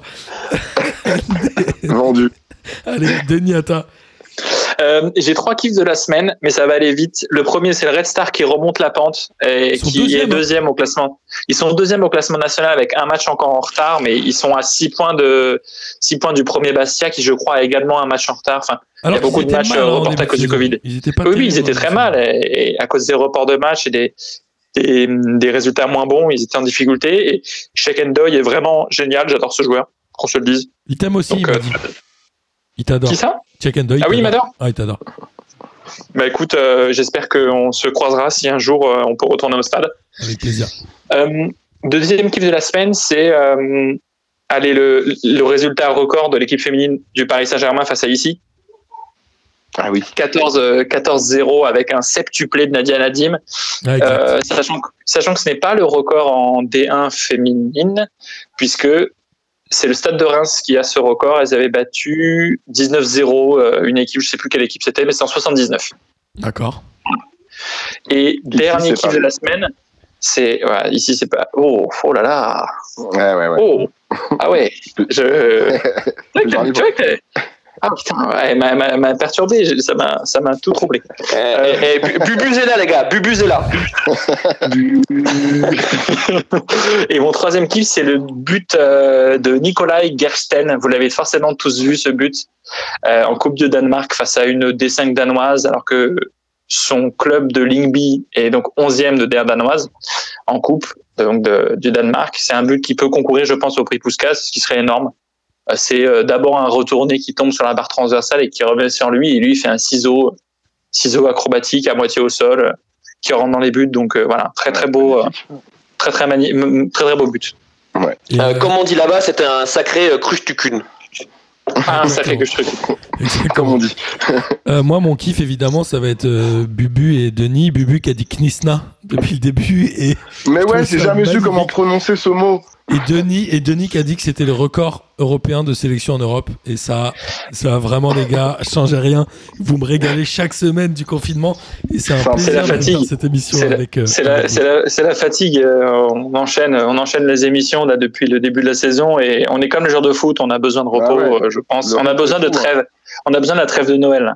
Mais non, mais toi, t'es comme les jeunes, ça fait 5, ça fait euh, 10, 10 émissions, ça, ça en fait 300. Tu sais que aujourd'hui nous fêtons notre 381e émission de P2J. Oh. Ah, c'est impressionnant. Pas ouais, mal, hein et euh, pour- la fête, pour la, euh, pour la 400, oui, donc 400e du coup, c'est ça? Ouais, Pour la fête, pour la 400e, euh, on, on pourra faire un gâteau. Si ça Avec vous dit. plaisir. Christophe, t'es sur Paris, toi? Exactement. Eh ben, tu seras évidemment invité à la 400e Oh, bah, avec grave. tous tes amis de Radio Merguez Ah, bah. Et Bubu sera là. Ah ouais. Oh, Bibi sera là. On fera des merguez. J'ai une super recette de merguez d'ailleurs, de sandwich au merguez. Et on se fera On se fait un barbecue. On se fait un barbecue pour votre 400e avec grand plaisir. archi chaud. Ça va tomber sur les, les beaux jours si le, si le Covid n'est plus là. Et puis, bah, la semaine prochaine, les gars. À la semaine Merci beaucoup. prochaine. Salut à tous. Bisous. Ciao. Bravo, bravo, bravo. Salut. Salut les fraîcheurs, bravo P2J, vive la Ligue 1. Bonsoir à tous les petites fraîcheurs. La crème de la crème. Quel énorme Bonsoir à tous et bienvenue. On m'a dit de venir, je suis venu. hein.